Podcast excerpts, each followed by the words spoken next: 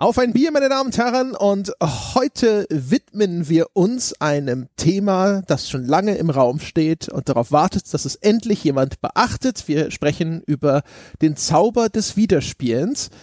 Eine, ein Vorgang, der mir ja bekanntlich eher so ein bisschen fremd ist, aber dafür haben wir sozusagen einen einen gerade bekehrten Saulus, ja, als Paulus hier im Podcast, nämlich Benjamin Strobel ist wieder da, der vor kurzem ja, das Wiederspielen für sich entdeckt hat. Hallo Ben.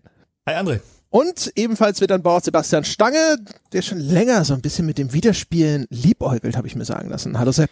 Hallo, ja, nicht direkt mit dem Wiederspielen an sich, aber mal drüber zu sprechen, mal drüber nachzudenken, was es damit auf sich hat. Nur in der Theorie. Wiederspielen ja. nur in der Theorie. Am, am Seiten ausstehen und schauen, wie ähm, Sportler ihre Körper ruinieren so, so ein bisschen und dennoch drüber fachsimpeln, ohne ein einziges Idiota desselben Talents und derselben, desselben Investments getätigt zu haben. Genau. Und wir haben, dankenswerterweise haben wir quasi eine Vorlage, nämlich die uns der Ben geliefert hat. Der ist äh, bekanntlicherweise auch als Autor tätig, ja, auf seinem eigenen Blog Behind the Screens. Das haben wir das letzte Mal schon beworben. Und da gibt es eine Essaysammlung inzwischen zum Wert des Wiederspielens. Und die, die nehmen wir sozusagen als Sprungschanze. Wir haben im Vorfeld schon gesagt, wir haben die Ski alle schon umgeschnallt und jetzt schauen wir mal, ob es uns zerlegt ja, oder ob hier neue Rekorde aufgestellt werden. Oha, dass da mal nichts zu Bruch geht, ne? Ja, also die Skisprungerfahrung insgesamt ist nicht so hoch, also auch sonst endet eigentlich mein Wissen über den Skisprung schon an dem, was ich eben gesagt habe. Aber wurscht, wir sprechen erst über Bier, sofern vorhanden. Sebastian Stange, wie sieht es denn bei Ihnen an der Bierfront aus? Schlecht, also alkoholfrei. Äh, die Spalte Freiheit, eins meiner Go-To alkoholfreien Biere, steht hier vor mir. Ähm, und das werde ich mir jetzt gleich gepflegt hinter die Binde kippen. Naja, das ist aber schon mehr, als ich beim Ben vermute, der im Vorfeld schon Worte wie Kaffee kochen in den Mund genommen hat. Ja, ja, ich schließe mich quasi dem, dem Schwächeln an. Ich, ich habe mir einen ganz gewöhnlichen, stinknormalen Arabica bohnenbasierten Kaffee gekocht.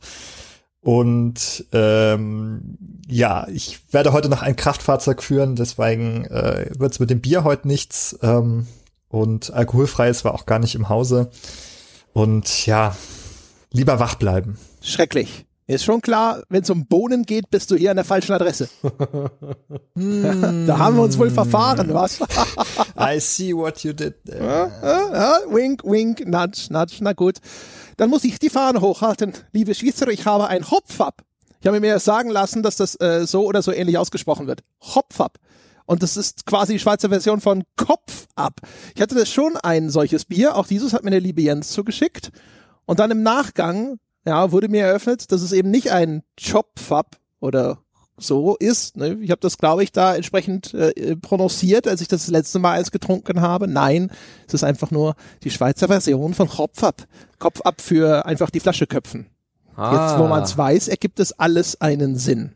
Naja, ja. dann, dann, äh, was ist das für ein Bier? Es ist ein Pilsner, ein helles, ein Märzen, ein Export, ein Lager, ein Stout, ein Porter, ein Weißbier, ein IPA, ein Red Ale.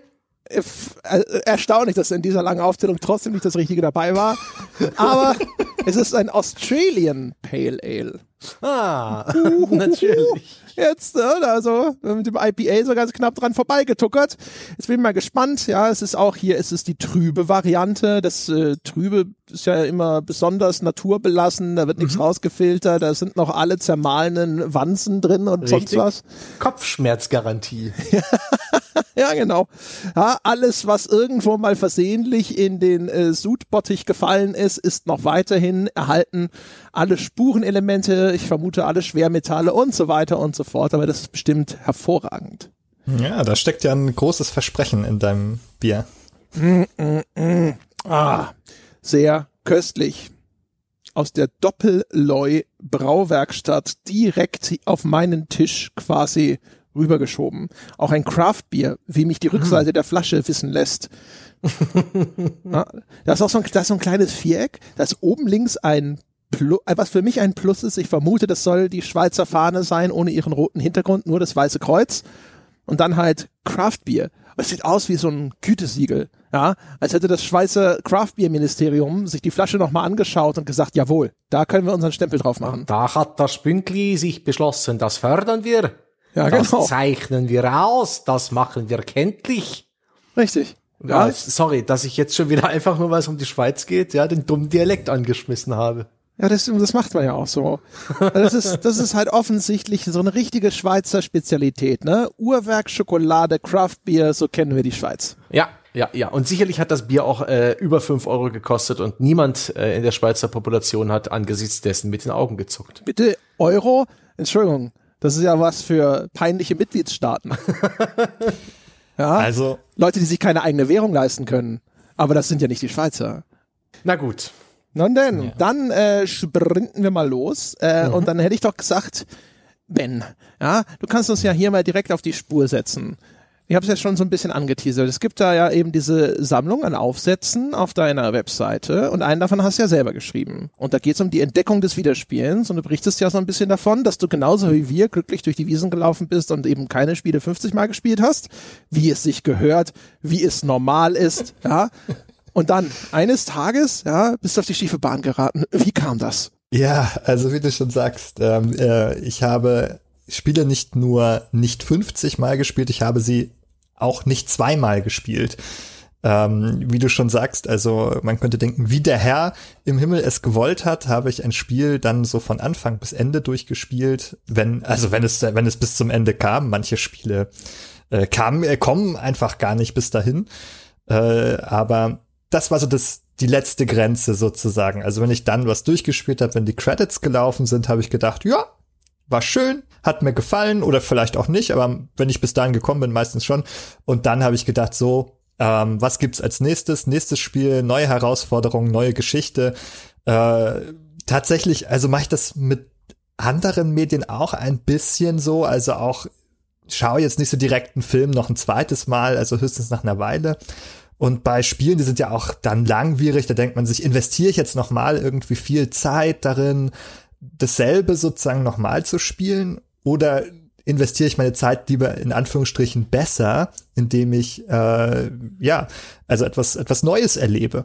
Und äh, so bin ich tatsächlich ähm, keine Ahnung, auf jeden Fall ähm, über 30 Jahre alt geworden und habe Spiele eigentlich nicht mehrfach gespielt.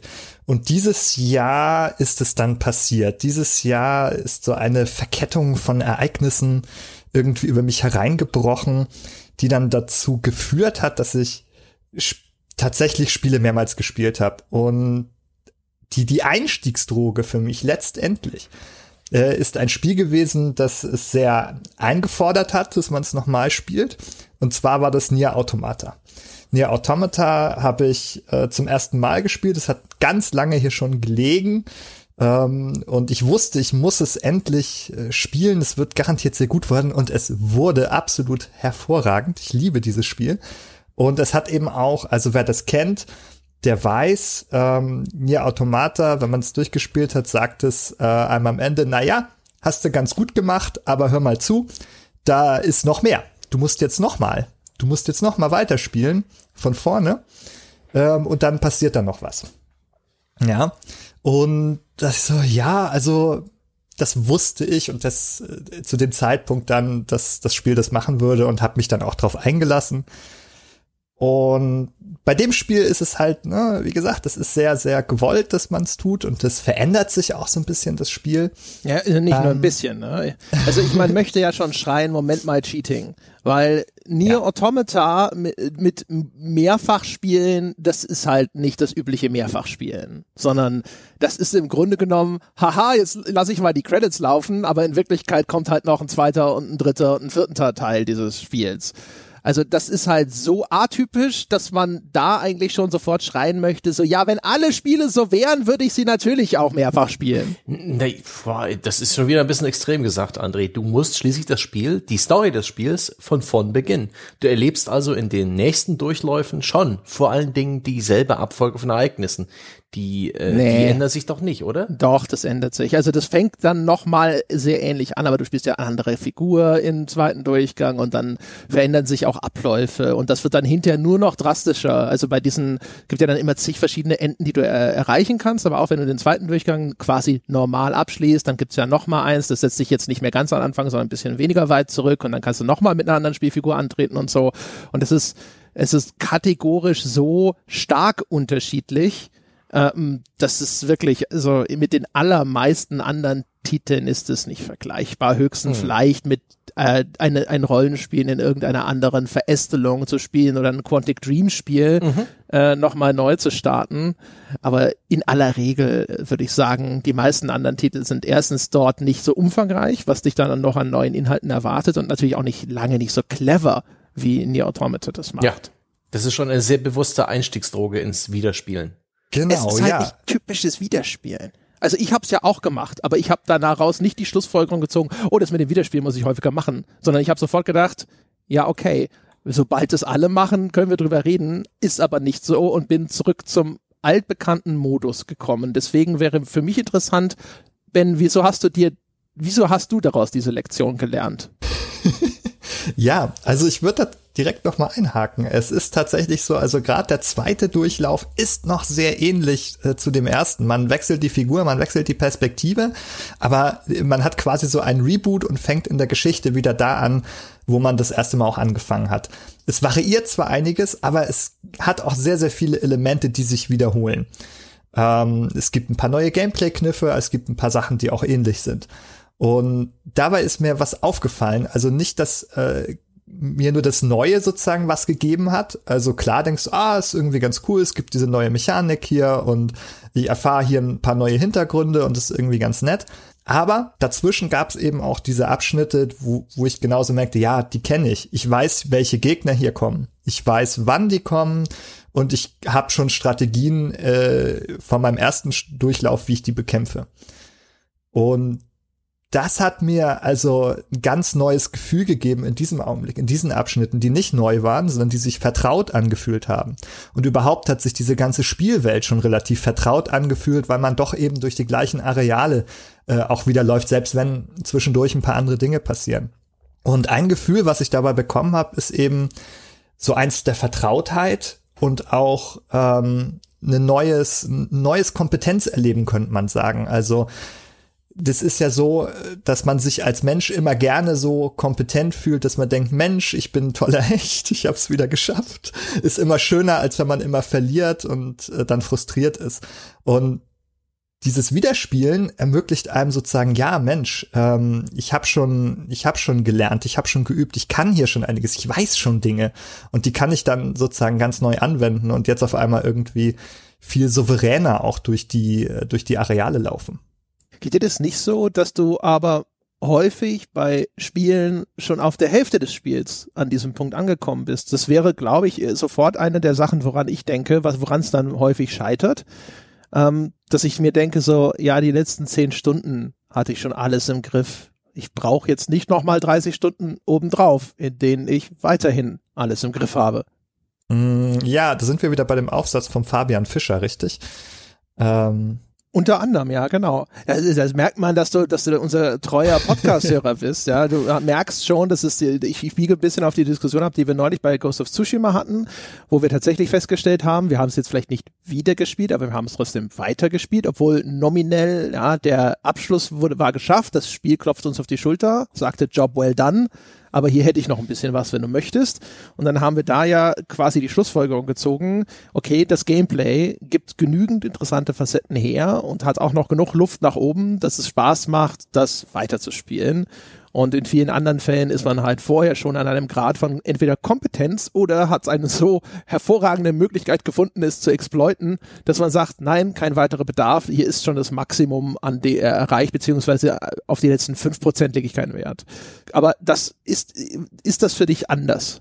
Hm, also es kommt dann sehr aufs Spiel an. Also es gibt, denke ich, schon Spiele, die jetzt im, in ihrem Verlauf so wenig Neues bieten, dass sich das tatsächlich einstellt. Und ich würde, also Gott bewahre, kein Assassin's Creed Odyssey zweimal spielen.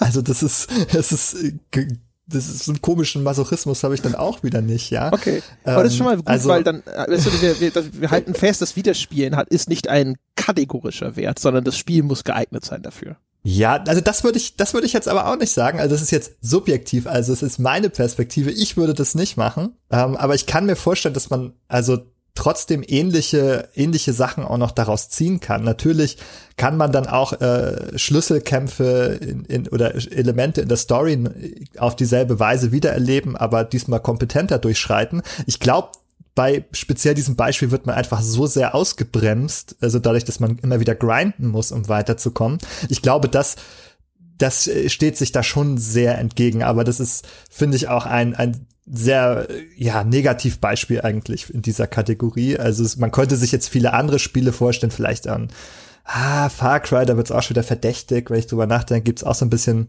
äh, Level Caps äh, oder schwierigere Orte später. Aber wenn man so drüber nachdenkt, lässt sich sozusagen das schon auf die meisten Spiele eigentlich übertragen.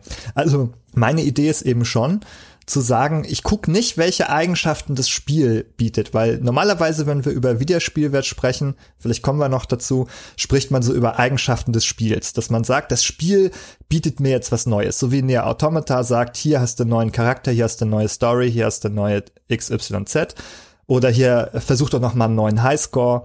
Oder äh, ne, versuch noch mal das andere Ende zu erreichen und so weiter und so weiter, dass man quasi Karotten wieder vor die Nase gehängt bekommt äh, von dem Spiel.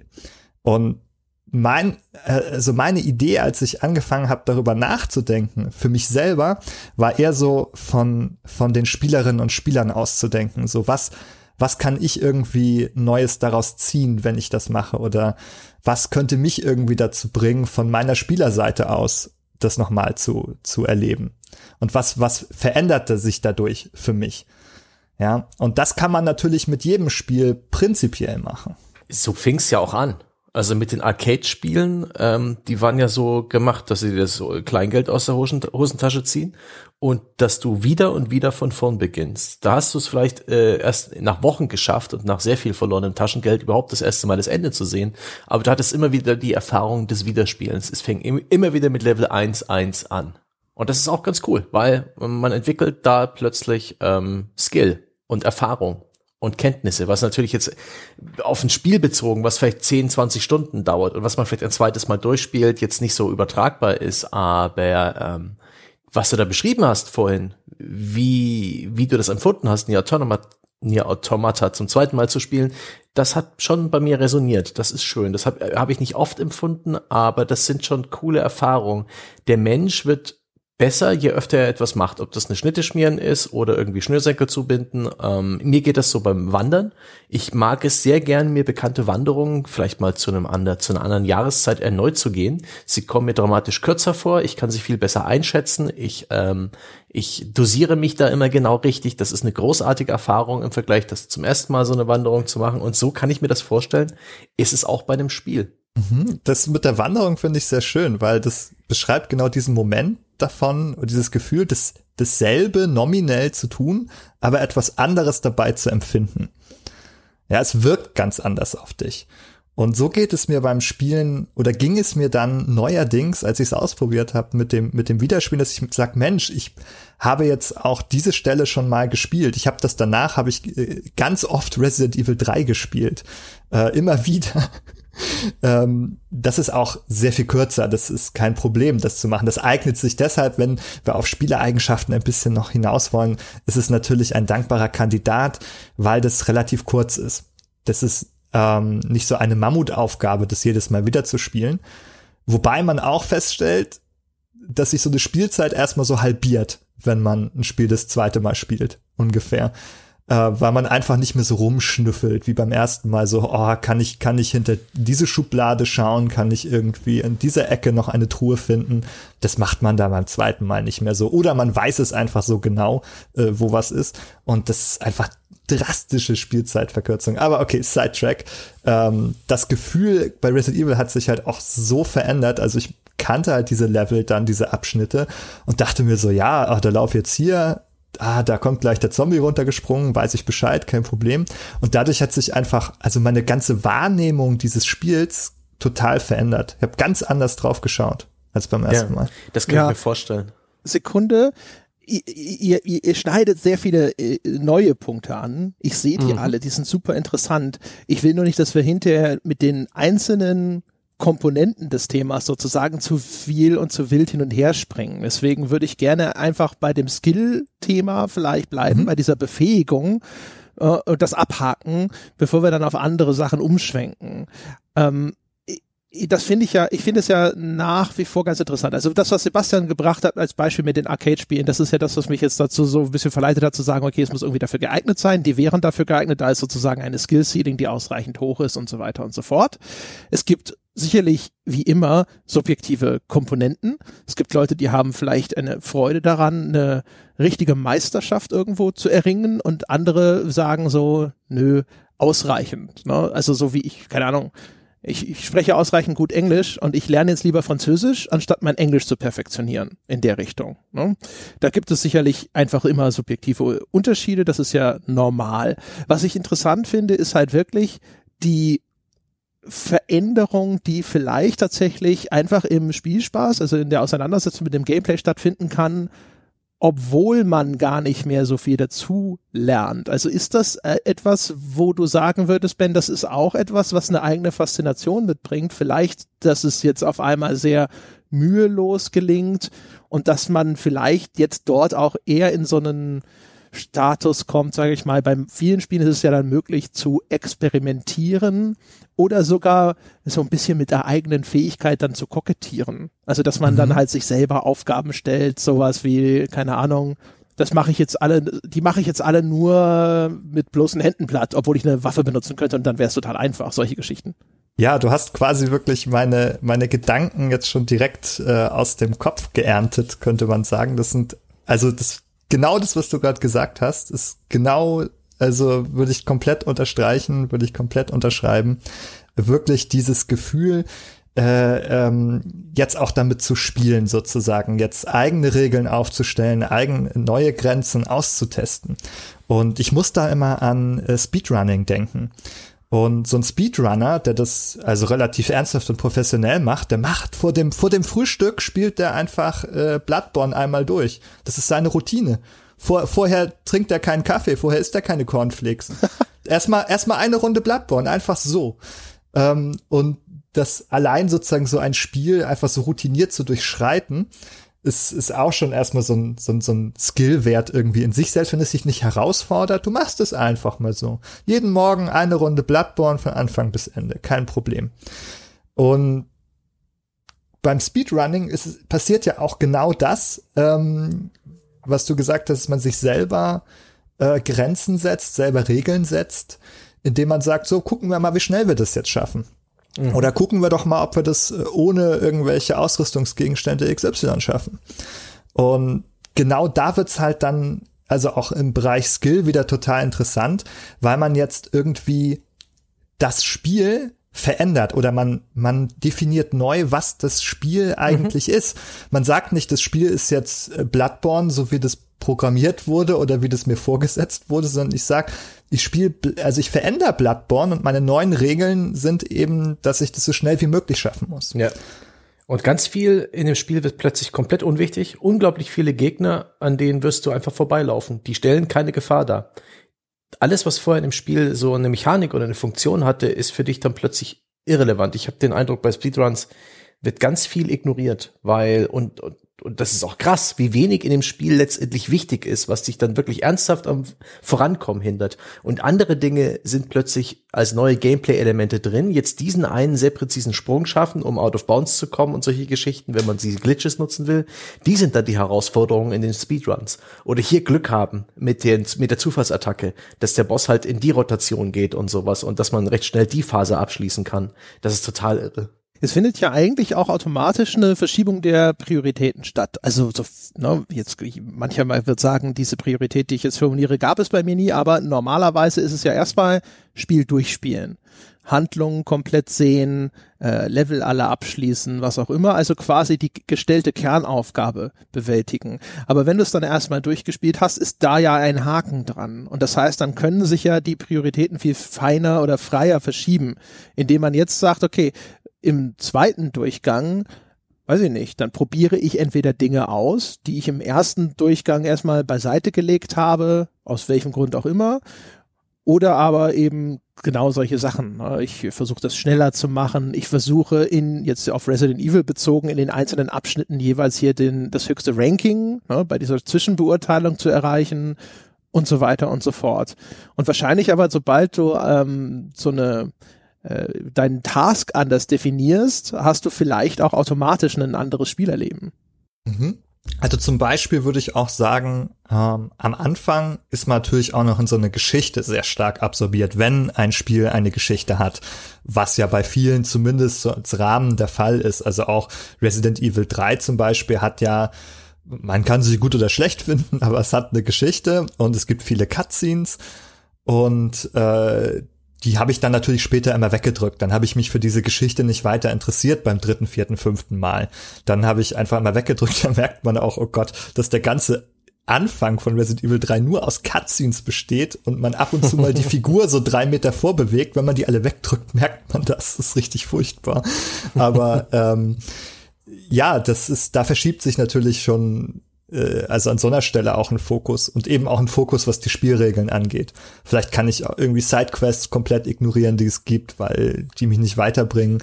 Ähm, oder vielleicht, wenn ich wenn ich auch unerfahren bin, dann brauche ich vielleicht mehr Gegenstände oder mehr XP in einem Spiel, um mich hochzuleveln. Aber wenn ich schon gut bin, kann ich mir das auch sparen. Dann kann ich sagen, nee, bräuchte ich Sidequest nicht, braucht es äh, die, die zusätzlichen Items nicht. Ich komme auch so durch. Und du hast ja auch dann noch Spielerfahrung gesammelt und ich denke mal auch die allerersten Gegner im Spiel, die, die Zombies, die dir am Anfang nicht bloß äh, als äh, Erschreckmoment, als äh, Jumpscare Angst machen, der, dem werden ja eh die Zähne gezogen im, beim zweiten, dritten Durchspielen, sondern auch die normalen 0815 Zombies dürften dich weitaus weniger aus der Fassung gebracht haben, oder? Ja, also auf jeden Fall. Natürlich, also es ist nicht nur sozusagen der Schreckmoment, sondern es ist auch wirklich ein, ja, also jeder einzelne Gegner kommt einem nicht mehr so, so stark und so mächtig vor. Also da ist auch eine Verschiebung, dass man die Angst durchaus für das Einzige, wo ich meine Angst immer behalten habe, sind diese furchtbaren Spinnen. Ja, also es gibt diese Spinnen.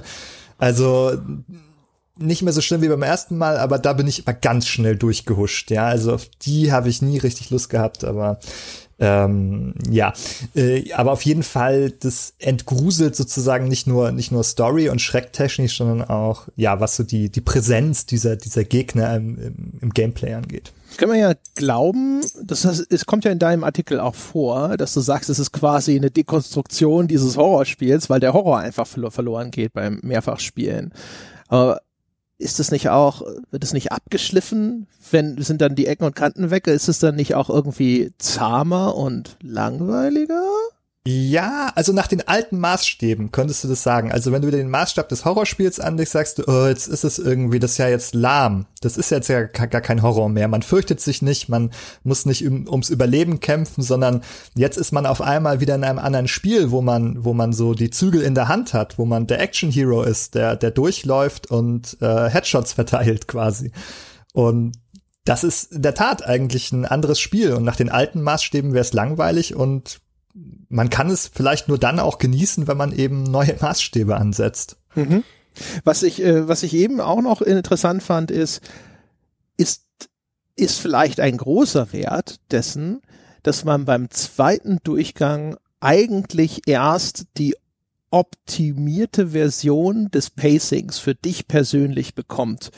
Bei einem wie so ein bisschen wie wenn du bei einem Film, wenn du beim Herr der Ringe die Extended Version gesehen hast und die Standardversion gesehen hast und dann hinterher sagst, okay, für mich ist die eine oder die andere Fassung ist einfach besser. Weil entweder es kommt Zeug hinzu, das mich nicht interessiert, oder es kommt Zeug hinzu, das ich toll finde. Das kann individuell unterschiedlich ausfallen, aber du kannst erst nach Ansicht von beidem für dich entscheiden, das ist das Bessere. Und beim Spiel ist es ja dann noch viel facettenreicher und komplexer. Du kannst im zweiten Durchgang die Missionen auslassen, von denen du jetzt schon weißt, dass die nicht gewinnbringend sind.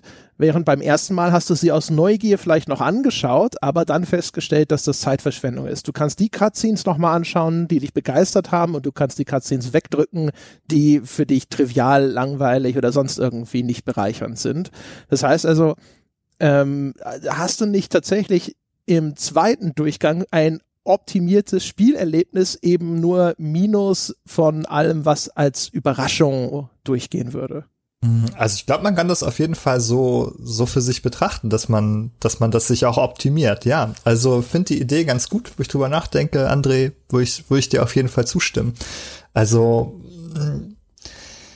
ja, was was heißt, was heißt optimiert? Ja, auf jeden Fall ja neu zugeschnitten. Also, was das Pacing angeht, persönlich würde ich dir total recht geben, weil ich weiß, dass mein Pacing, wenn ich ein Spiel das erste Mal spiele, immer total beschissen ist, weil ich alles sehen möchte.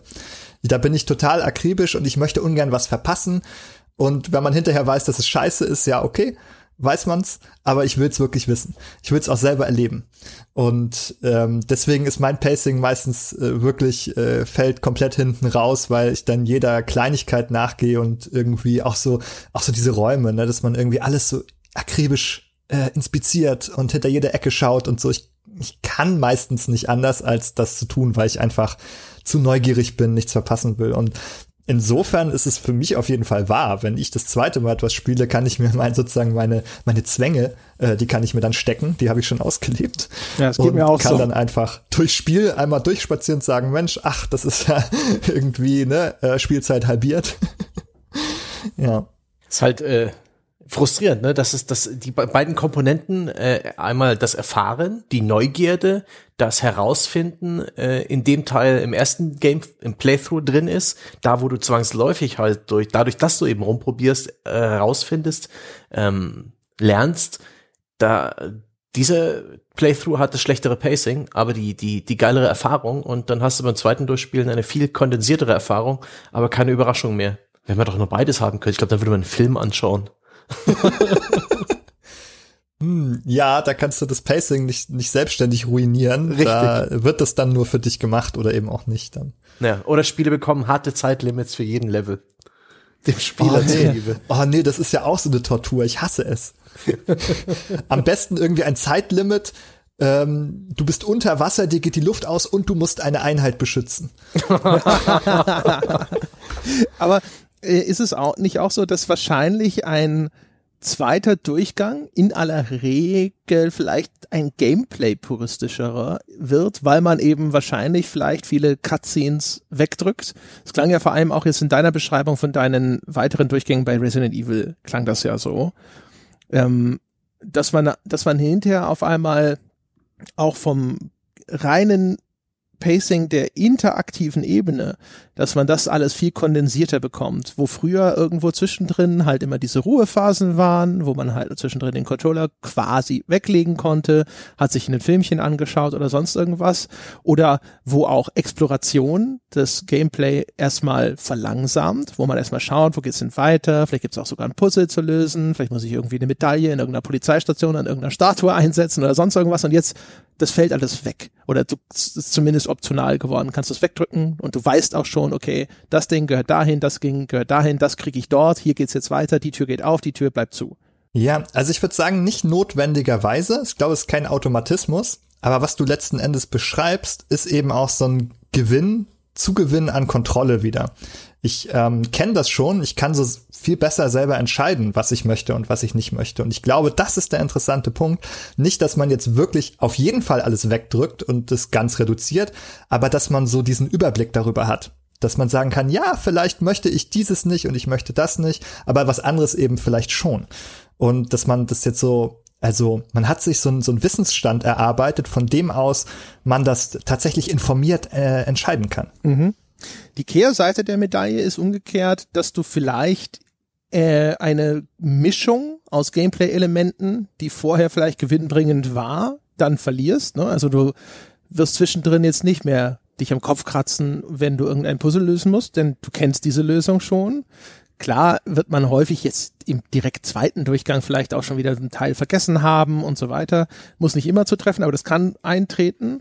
Und das viel Schlimmere ist, so aus meiner Perspektive, wo ich immer mit Grausen dran denke, ist natürlich, manchmal musst du dann einfach Dinge erledigen, die im zweiten Durchgang auf einmal völlig langweilig sind. Ne? Also du weißt schon die Lösung, aber du musst noch diesen Weg ablaufen, das Objekt irgendwo abholen, irgendwo anders hintragen und dort dann irgendein Ereignis auslösen, das den Spielfortschritt dann möglich macht. Ah, die und Dinge, die schon äh, beim ersten Durchspielen nicht so wirklich Spaß gemacht haben. Ja, oder die vielleicht noch Spaß gemacht haben, weil du bist da lang gelaufen und du hast immer, oh, oh hoffentlich kommen keine Gegner. Beim zweiten mhm. Mal weißt du, da kommt kein Gegner. Ja, das ist aber so, das ist wie, ähm, äh, jetzt kommt wieder das typische MMA-Beispiel, langweilige Heavyweight-Kämpfe, du, das schaust du beim ersten Mal und weil du weißt, es ist eine hohe Gewichtsklasse, da kann häufig äh, ein Schlag ausreichen und der Typ liegt am Boden, ist noch eine gewisse Spannung da. So, ah, ein Fehler und es ist vorbei.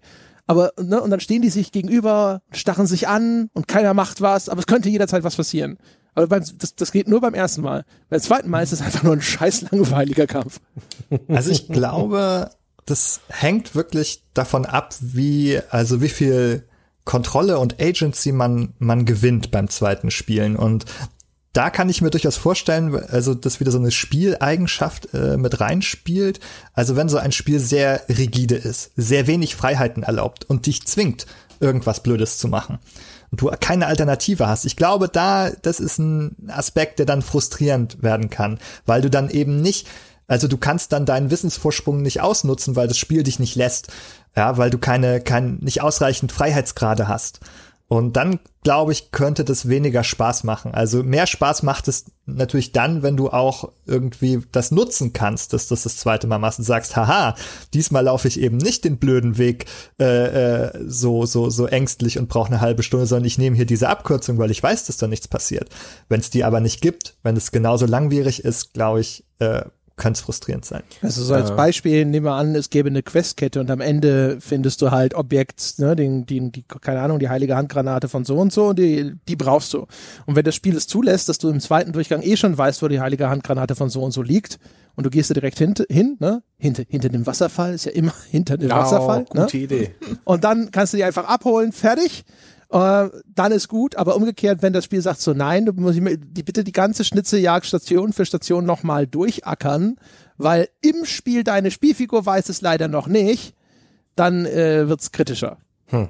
Ich habe den Eindruck, das braucht schon eine gewisse Sorte Spiel, um beim Wiederspielen richtig Spaß zu machen. Viele Spiele, wir hatten ja vorhin Assassin's Creed Odyssey erwähnt und es gibt auch viele andere Spiele, gerade so im Open World und im Action Action-Adventure-Bereich, wo man halt sehr viele künstliche Hürden hat, wo man irgendwie eine Progression hat, wo man irgendwelche D Distrikte befreien muss, irgendwelche äh, Skill-Points sammeln, um überhaupt seine Fähigkeiten zu bekommen. So Spiele, die ein bisschen Arbeit ausarten. Und ich kann mir vorstellen, dass die beim zweiten Durchspielen weniger Spaß machen als diese linearen Spiele, wo man mehr das Gefühl hat, einfach zu wissen, was wichtig ist, was nicht, wo man Skills erlangt hat und die einfach ganz anders spielt. Die erwähnten Survival-Horror-Spiele scheinen mit das beste Beispiel zu sein, weil die eben auch ja eine neue Emotion anlocken beim Durchspielen, dieses Gefühl der Überlegenheit. Mhm, genau, also ich glaube, solange wir uns in diesem Bereich Skill und Überwindung und Kontrolle gewinnen äh, bewegen, da stimmt das auf jeden Fall. Wenn ein Spiel das nicht erlaubt oder zu langwierig mhm. und langatmig und träge ist, also wo man, ne, wie gesagt, wo einem dieser Wissensvorsprung und Skillvorsprung gar nichts so richtig einbringt. Ähm, ich glaube, da also funktioniert das aus der Perspektive nicht. Wir kommen vielleicht noch mal auf andere Gründe zu sprechen, warum man etwas widerspielen kann, äh, wo das vielleicht weniger eine Rolle spielt. Aber mhm. ich glaube, in diesem Bereich äh, würde ich euch da absolut recht geben. Was ist denn mit Flow? Ja, der Ben ist ja Psychologe. Ja, die Leute haben es vielleicht schon wieder vergessen. Ich erwähne es deswegen nochmal. So Flow States und so, es ist ja Heimspiel für dich. Ist, äh, ist es vielleicht auch einfacher, wenn das ein Gameplay einen gewissen Flow entfaltet, weil für so ein richtiges Flow-Gefühl ist ja, glaube ich, so eben so ein gewisser Kompetenzgrad Voraussetzung. Mhm, man sagt so eigentlich so eine mittlere Schwierigkeit ähm, und sozusagen eine mindestens mittlere Kompetenz irgendwie. Also wenn es zu leicht ist, dann ist man zu mindless ein bisschen, dann äh, ja, dann ist es, glaube ich, dann, dann fehlt Herausforderung. Also man muss auch mental schon äh, involviert sein mit dem Spiel. Aber wenn es zu schwierig ist, dann wirft es einen auch immer raus. Und was halt bei mir passiert, mich wirft halt aus dem Flow auch raus, dass ich dann akribisch irgendwas durchsuche. Ähm, dass ich nicht sozusagen dem roten Faden ganz brav immer folge, sondern dass ich dann irgendwie stoppe und mich um was anderes kümmere.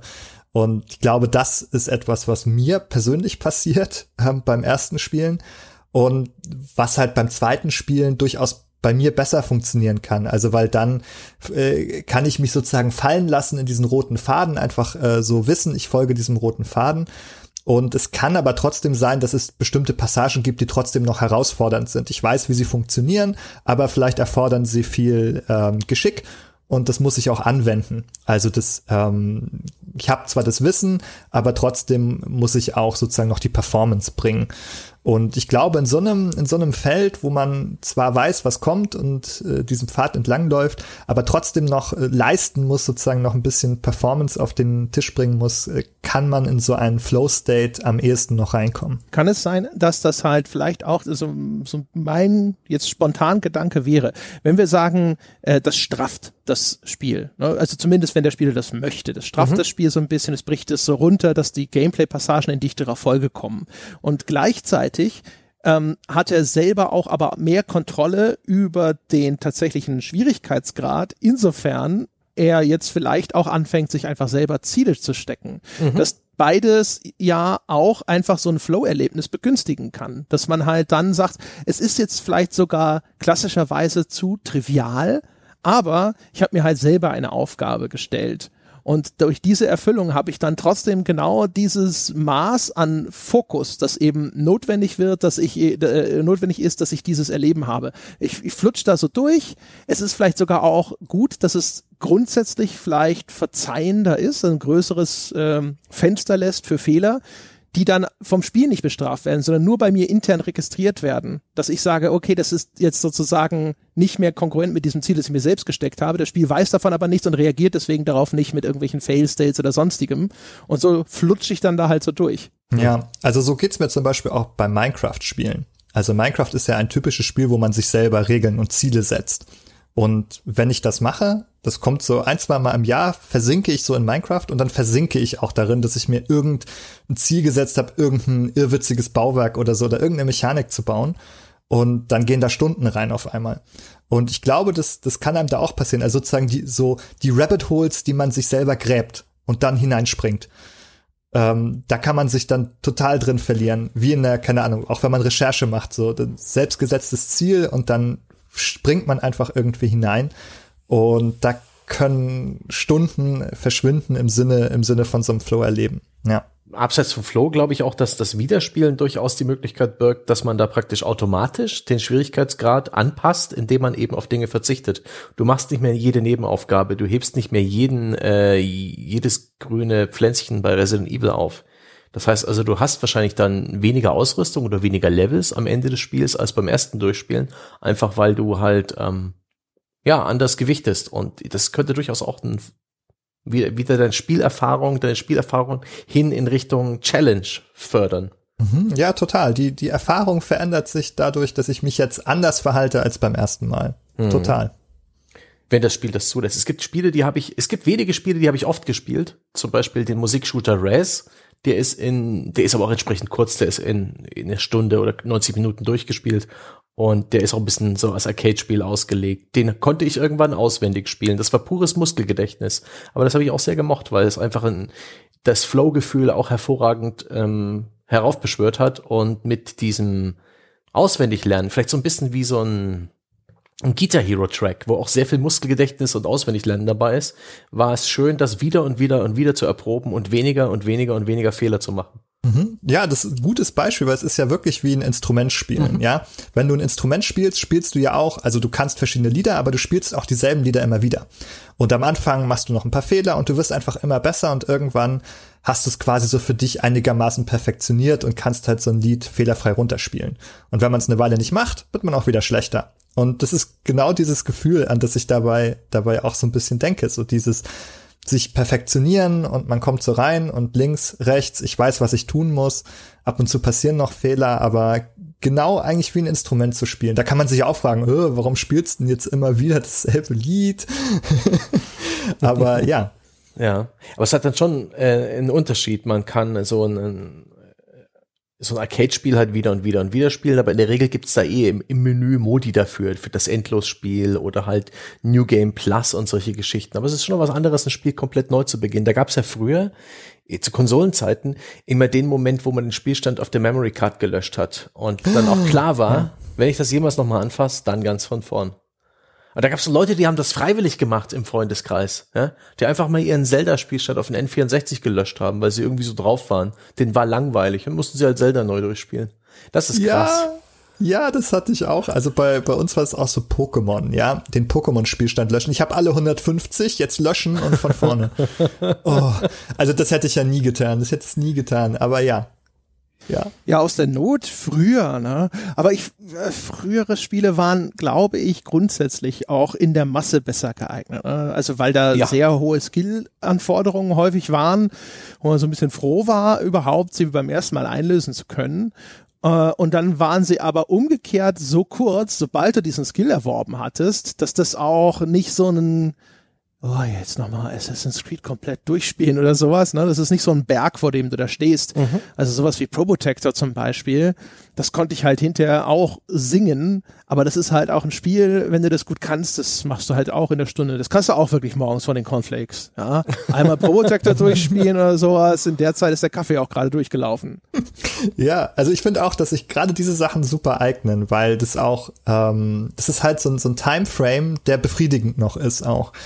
Und wenn man nicht in so einen befriedigenden Timeframe reinkommt mit einem Spiel, ne, Assassin's Creed, das einen irgendwie gated und zum, zum Leveln zwingt, ich glaube, dann vielleicht funktioniert es, also zumindest auf dieser Ebene sozusagen auch mit dem Flow und mit dem, mit dem Reinkommen auch weniger. Also da, da muss man dann andere Gründe finden, warum man auch wieder 100 Stunden nochmal investiert. Aber so ein Ding, das man in einer Stunde durchspielen kann, das ist, also allein dieser, was daran ja befriedigend ist, auch dieser Abschluss der Tätigkeit. Mhm. Etwas einfach von Anfang bis Ende gemacht zu haben und es fertig gemacht zu haben, ist ja auch einfach sehr befriedigend psychisch. Und das kann man sich dann eben ne, vom Frühstück einmal gönnen. Ja, genau. Also du sitzt nicht da und denkst dir, lass uns doch heute Abend nochmal der Pate zur Hälfte gucken. Ja, machst na, du in der ja. Regel ja nicht. Ne? Und äh, weiß nicht, meistens machst du es noch nicht mal so, dass du vorspulst, außer ich ja gut, so habe ich früher diese ganzen Kampfsportfilme habe ich so häufig so geschaut. Story-Sequenz vorgespult, aber so grundsätzlich, ja. Ähm, ist ist das aber auch vielleicht etwas sowieso, also heutige Spiele jetzt, wir haben jetzt, wenn wir auf sowas wie Assassin's Creed schauen, die dann häufig ja eh noch so eine Art Endgame anbieten. Da ist ja so ein kleines Eingeständnis vielleicht sogar mit drin, dass die sagen so, nee, das ist gar nicht unsere Absicht, dich jetzt irgendwie zum Wiederspielen zu verleiten, sondern zum Weiterspielen sollst du verleitet mhm. werden. Du sollst da drin bleiben. Wir haben Zusatzcontent, den wir dir anbieten und den wir dir hinterher auch gerne verkaufen möchten. Darum geht's hier gar nicht. Die sind auch sowieso schon alle so riesig. Da ist, wenn du so willst, vielleicht auch schon der zweite Durchgang in Form von Nebenquests mit drin. Ja, also das ist ja das ganze Games as a Service Modell basiert ja darauf, eine kontinuierliche Spielerfahrung immer weiter fortzusetzen. Also das ist der absolute Gegenentwurf natürlich zu dem Arcade, zur Arcade-Idee, etwas immer wieder von vorne zu spielen.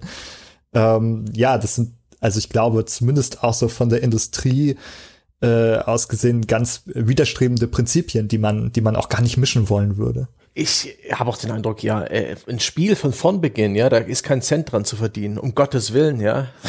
die werden alles dafür tun, dass die, dass die Leute ja nicht auf die Idee kommen. Naja, es gibt ja solche naja, Ausnahmen. Ja. Es gibt ja auch einen äh, Beitrag äh, in dieser SSM-Meldung von Ben, da geht es um das New Game Plus und seine, ja. seinen besonderen Sehr Wert. Ne? Sehr gut. Und da geht es darum, dass der, ich habe den Autor vergessen, weißt du das auswendig? Äh, natürlich, das ist der Pascal Wagner. Genau. Äh, das ist genau, der von Language der, at Play, richtig? Korrekt. Richtig, genau. Korrekt. Und äh, da ist das Argument zu sagen, das ist nicht das gleiche wie das Spiel einfach neu anzufangen, sondern ich starte zum Beispiel mit einer Spielfigur, die alle ihre vorher äh, gewonnenen Fähigkeiten, Perks, Gegenstände oder sonst irgendwas mitnehmen darf.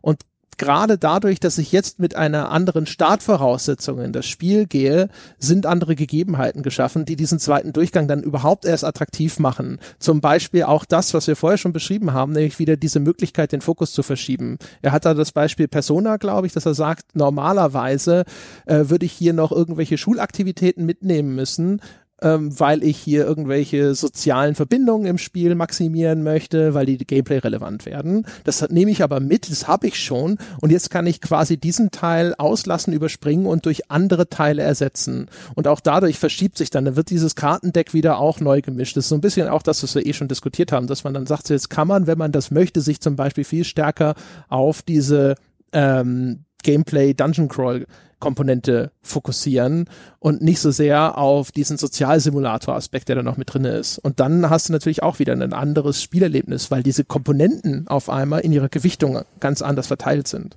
Ja, man hätte sich vielleicht auch schon vorher entscheiden können, äh, das anders zu machen, also bestimmte Schulaktivitäten schleifen zu lassen. Ich weiß nicht, wie weit man das treiben darf bei Persona.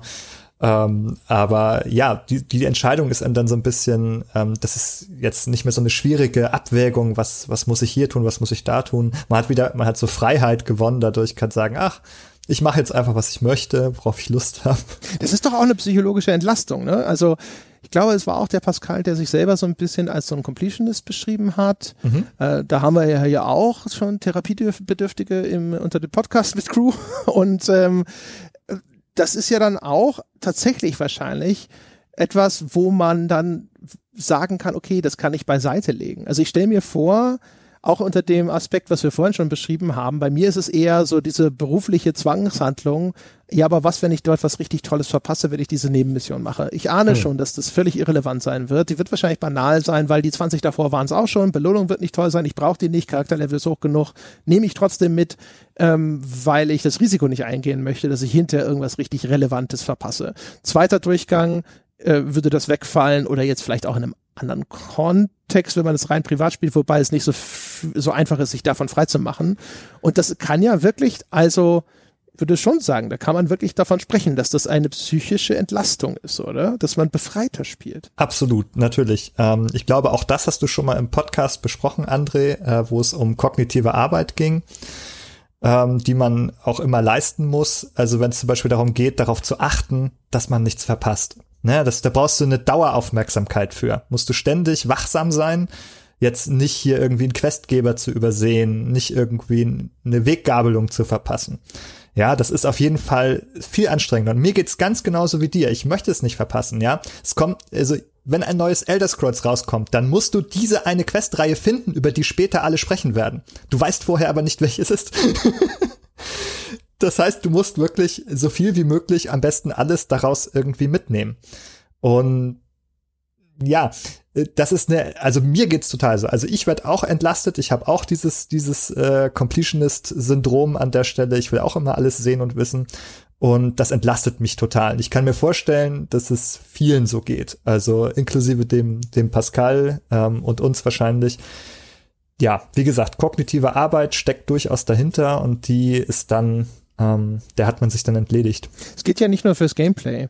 Es gab ja, das haben wir auch schon mal an anderer Stelle diskutiert, diese Studie, bei der behauptet wurde, dass Spoiler für die Leute bei der Rezeption von Filmen und Geschichten gar nicht schlimm sind, sondern tatsächlich sogar positiv wirken können, weil sie dann sozusagen nicht mehr so viel Gehirnarbeit aufwenden müssen, um dieser Handlung zu folgen, zu verstehen, was dort passiert und so weiter und sich dann einfach äh, erstens auch auf andere Dinge konzentrieren können und umgekehrt einfach viel entspannter diesem Film folgen können, weil sie ja eh schon so grob wissen, worum es geht und was da passiert. Und das würde ja hier genauso auch anwendbar sein. Ja, ich finde die Idee sehr gut, denn also da kann ich ja auch die Psychologie noch mal bemühen. Äh, man weiß ja sozusagen das Arbeitsgedächtnis, das man hat, das der der Speicher, den man benutzt, um aktuelle Informationen zu verarbeiten und im, im Kopf zu behalten, der ist sehr begrenzt. Man kann immer nur auf sehr wenige Dinge achten auf einmal. Und da, also auch aus dieser Perspektive, aus dieser Arbeitsgedächtnisperspektive ist man natürlich schnell dann, ist, ist sozusagen äh, der Speicher sehr schnell voll. Wenn jetzt auch Story passiert, die man verfolgt, dann ist der voll. Das ist, das ist ganz klar. Deswegen finde ich diese Idee wirklich ganz gut, André. Also das äh, würde ich auch unterstreichen aus einer psychologischen Perspektive. Da werden Ressourcen frei.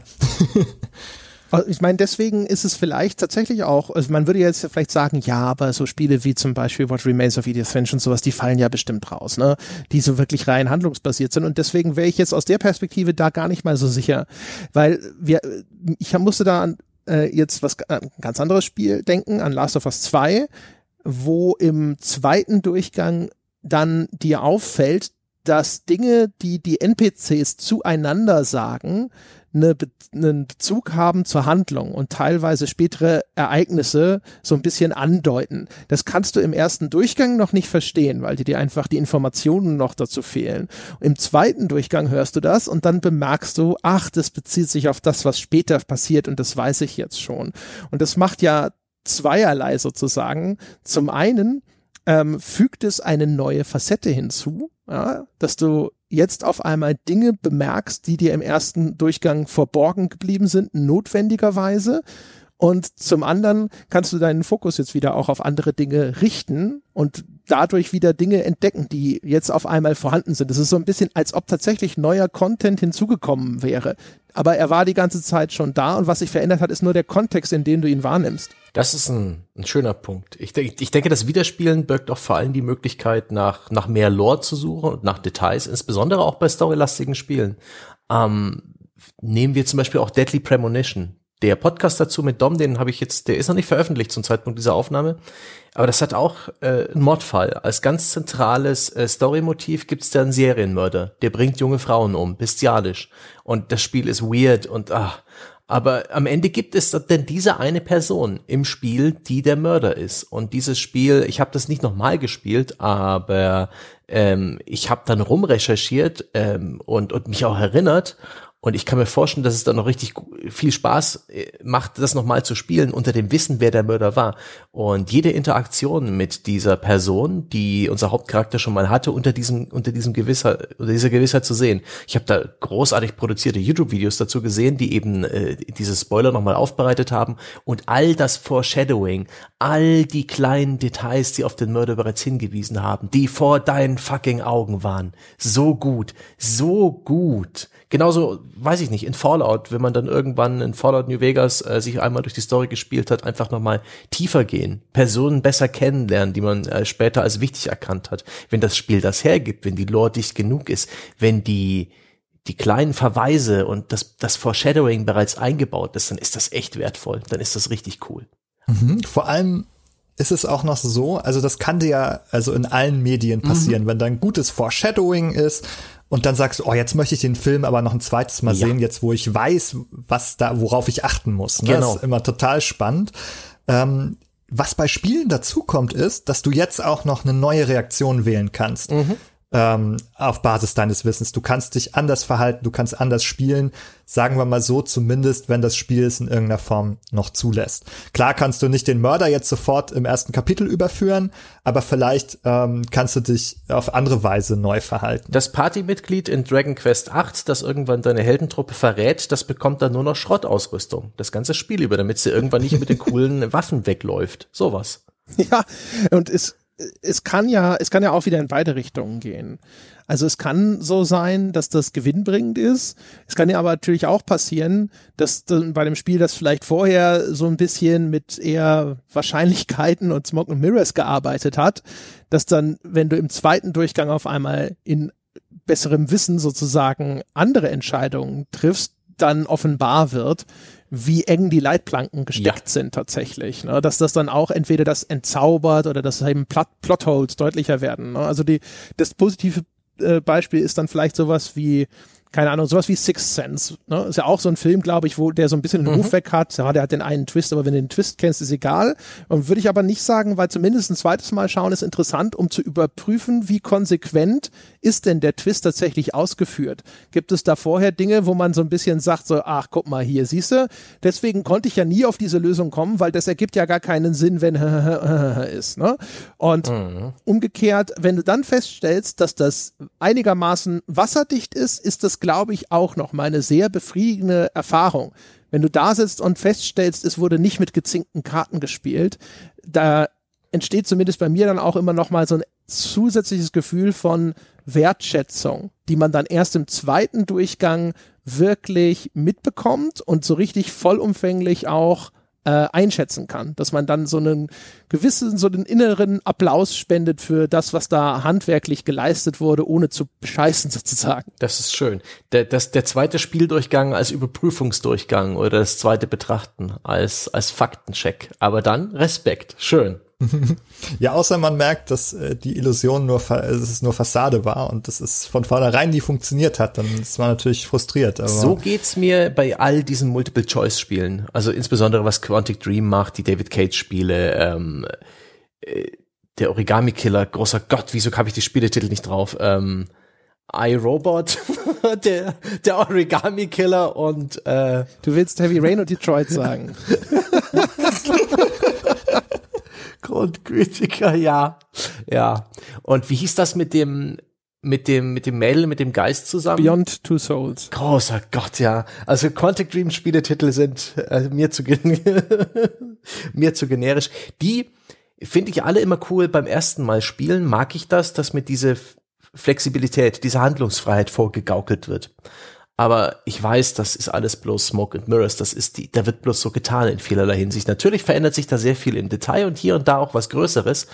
Aber beim zweiten Durchspielen erlebst du mehr oder weniger dieselben Schauplätze, dieselben Charaktere in sehr, sehr, sehr ähnlichen Situationen. Und ich habe in, bei mehreren dieser Spiele schon mal zweite Durchgänge angefangen, aber dann auch sehr schnell abgebrochen, weil es hat mir nicht gereicht das bisschen andersfarbige Tapete im Hintergrund, jetzt mal übertrieben gesagt, äh, während ich da die, durch dieses Abenteuer gehe, reicht nicht aus. Natürlich ähm, reagiert das Spiel auf meine Detailantworten und Aktionen ein bisschen anders, aber ich sehe, wie mein Waggon auf derselben Schiene unterwegs ist. Und da können sie noch so beeindruckende Netzpläne aus der Entwicklung veröffentlichen. Oh, unsere Story ist so konstruiert, es fühlt sich nicht so an. Ein äußerst enttäuschendes Genre für mich.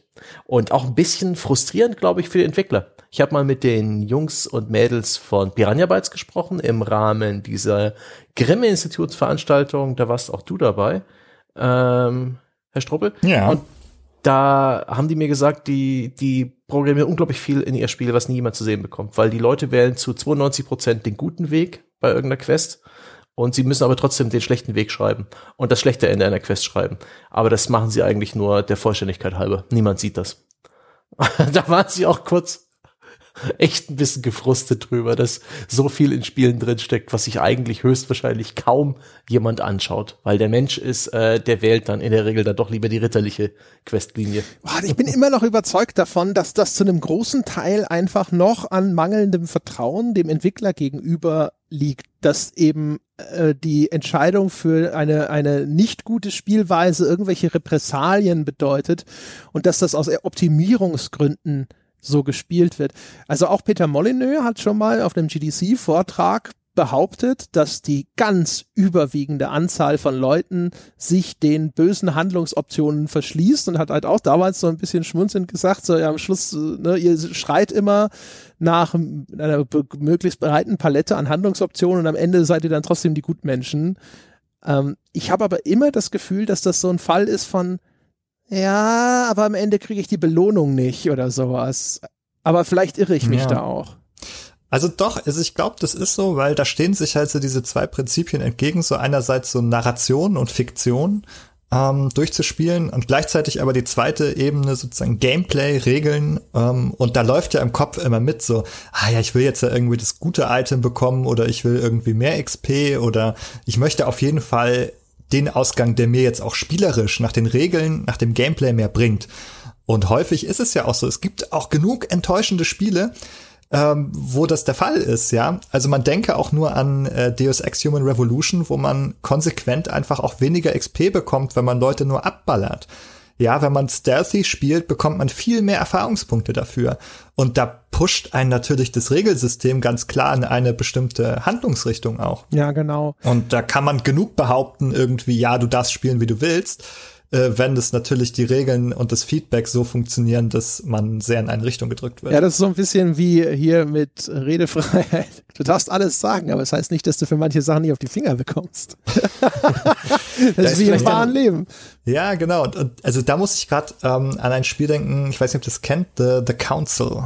Ja, ja, da haben wir die erste Episode damals gespielt, Jochen und ich. Ah ja, genau, weil das fand ich, hatte so einen cleveren Ansatz, dass es auch keinen harten Fail-State hatte. Also da konntest du halt irgendwie in allen Dialogen oder Quicktime-Events ganz schlimm verkacken und alles falsch machen, aber das Spiel lief halt weiter. Und das fand ich insofern gut, weil wie viele Spiele gibt es, wo der, also wo du einfach so einen harten Fail-State hast und sagt, okay, du hast gar nicht die Wahl, du musst jetzt einfach das auf eine bestimmte Weise machen und, und erfolgreich sein, sonst geht es eh nicht weiter. Das ist natürlich auch noch, auch eine Beschränkung, die auch passieren kann. Mhm.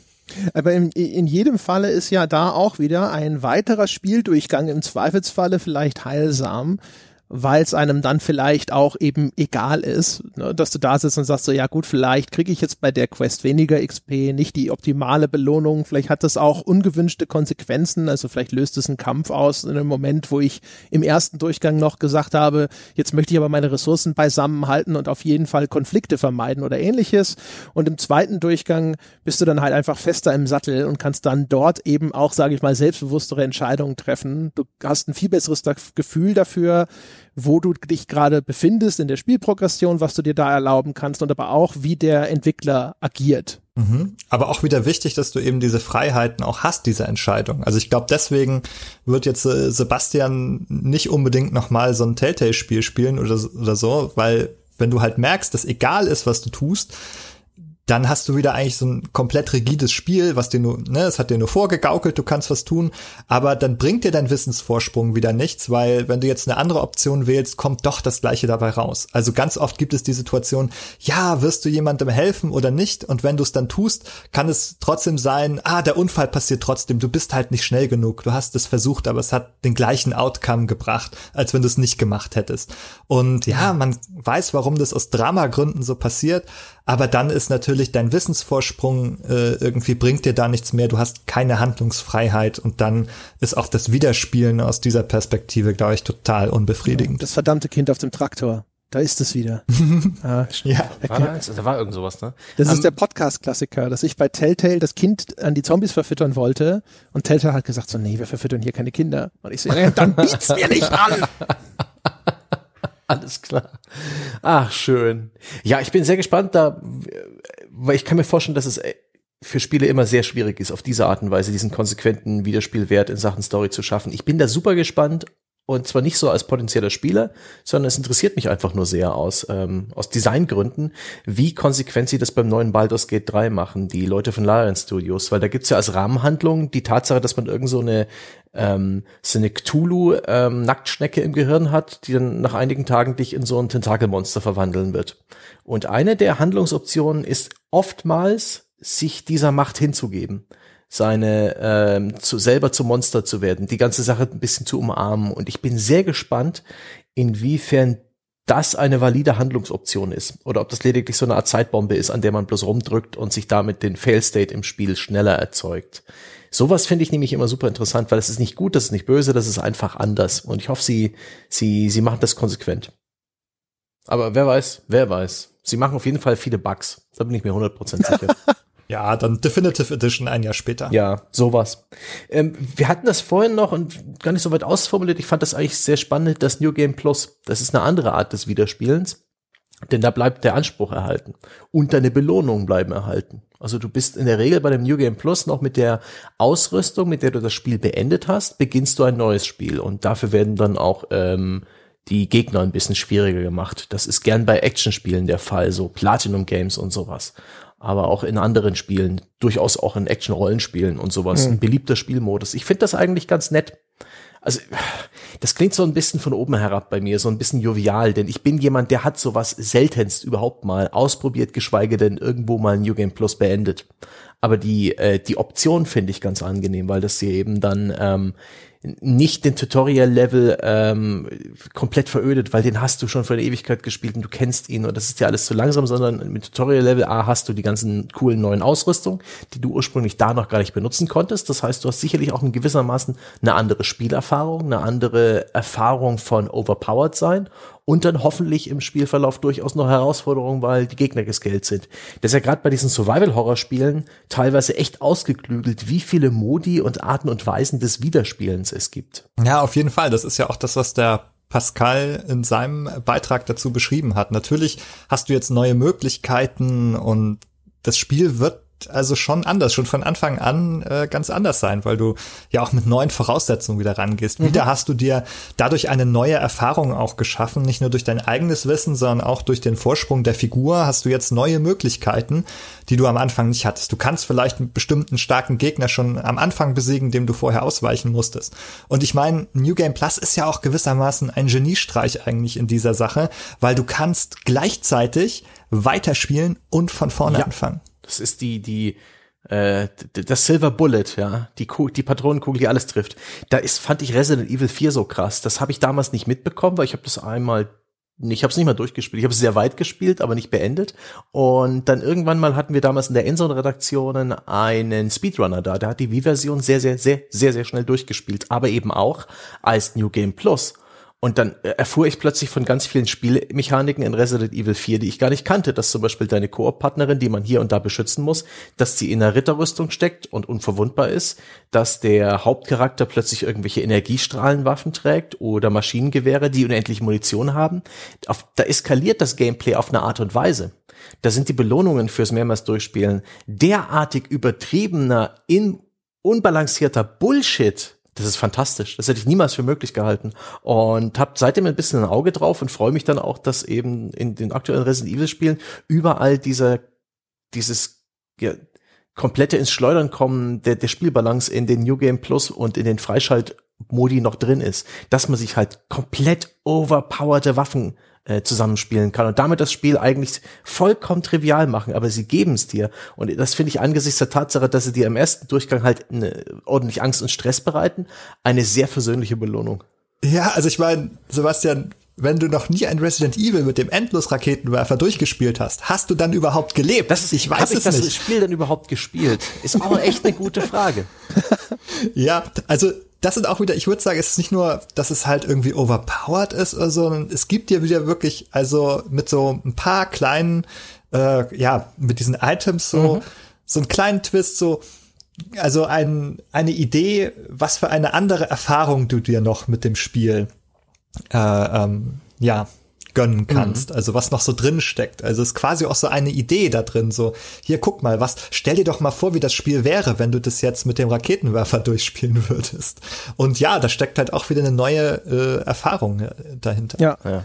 Das ist ja auch ganz interessant, ne? wie wandelbar eigentlich ein und dasselbe Spiel ist, indem man eben Rahmenparameter verschiebt. Mhm.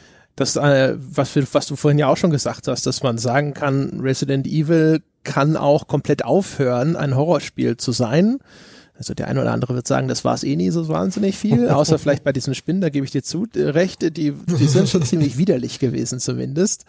Ähm, aber dann, es kann erst komplett zu einem Actionspiel mutieren und dann kann es quasi nochmal, mutieren ist ja auch bei Resident Evil ziemlich apropos, dann kann es sich nochmal wandeln und zu so einer Art Fun-Schießbude werden wo es dann vielleicht sogar gar nicht mal mehr um Anspruch geht, sondern der Spaß daraus erwächst, dass man eben so die, die ganzen Spielregeln fast schon hinter sich gelassen hat. So ein bisschen wie es ja auch mit Cheats ist.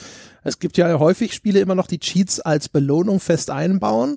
Oder früher haben wir sie auch zum Spaß einfach eingegeben. Ist ja nicht so, dass äh, ein Doom oder Duke Nukem oder Quake oder was auch immer ähm, mit der Eingabe eines God-Mode-Cheats auf einmal völlig irrelevant geworden wäre, sondern das verändert sich ja schon und manchmal hat man auch tatsächlich einfach Spaß daran, das so zu spielen, obwohl es den ursprünglichen Spielanspruch, ja, das, was von dir abgefragt werden soll, an Fähigkeiten komplett aufhebt und dadurch aber dann auf einmal wieder eine ganz andere Spielerfahrung entsteht. Ja, ich glaube, da sind wir wieder bei dem Punkt, den wir vorhin schon hatten, wo es um Individualisierung der, der Spielerfahrung gibt. Es gibt einem wieder neue Möglichkeiten, das, das Spiel zu individu individualisieren, anzupassen, vielleicht sogar eben zu optimieren und zu sagen, so, ich will jetzt nur schnell durch, God Mode, ähm, hat man auch das Spiel wieder optimiert für die eigene Erfahrung. Ja, und du kannst halt Dinge tun, die du sonst nicht tun kannst. Ne? Du hast auch wieder andere ähm, Zeitfenster oder sowas. Ne? Mhm. Normalerweise kommt ein Gegner und der fängt an auf dich zu schießen und du musst darauf reagieren und wenn du es nicht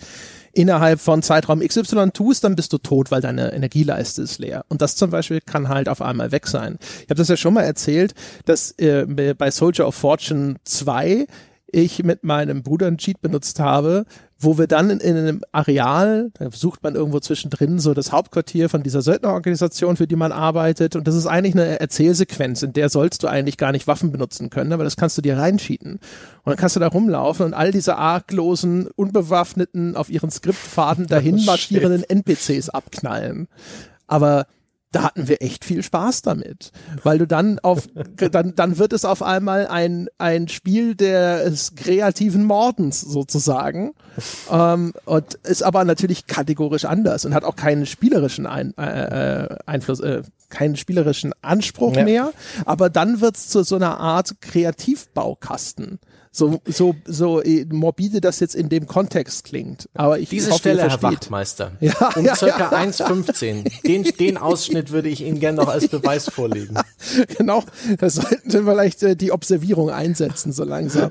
Aber äh, ihr kennt das vielleicht einfach in anderem Kontext, ja. ja, dass man da sitzt und sagt so, hier ist das Spiel auf einmal, äh, deswegen ist ja auch der Vergleich mit dem Instrumentspielen gar nicht so schlecht. Es ist dann auf einmal etwas, mit dem erschaffe ich einen kreativen Ausdruck. Deswegen mag ich auch andere Modi außer New Game Plus. Es gibt zum Beispiel ganz gern Boss Rushes.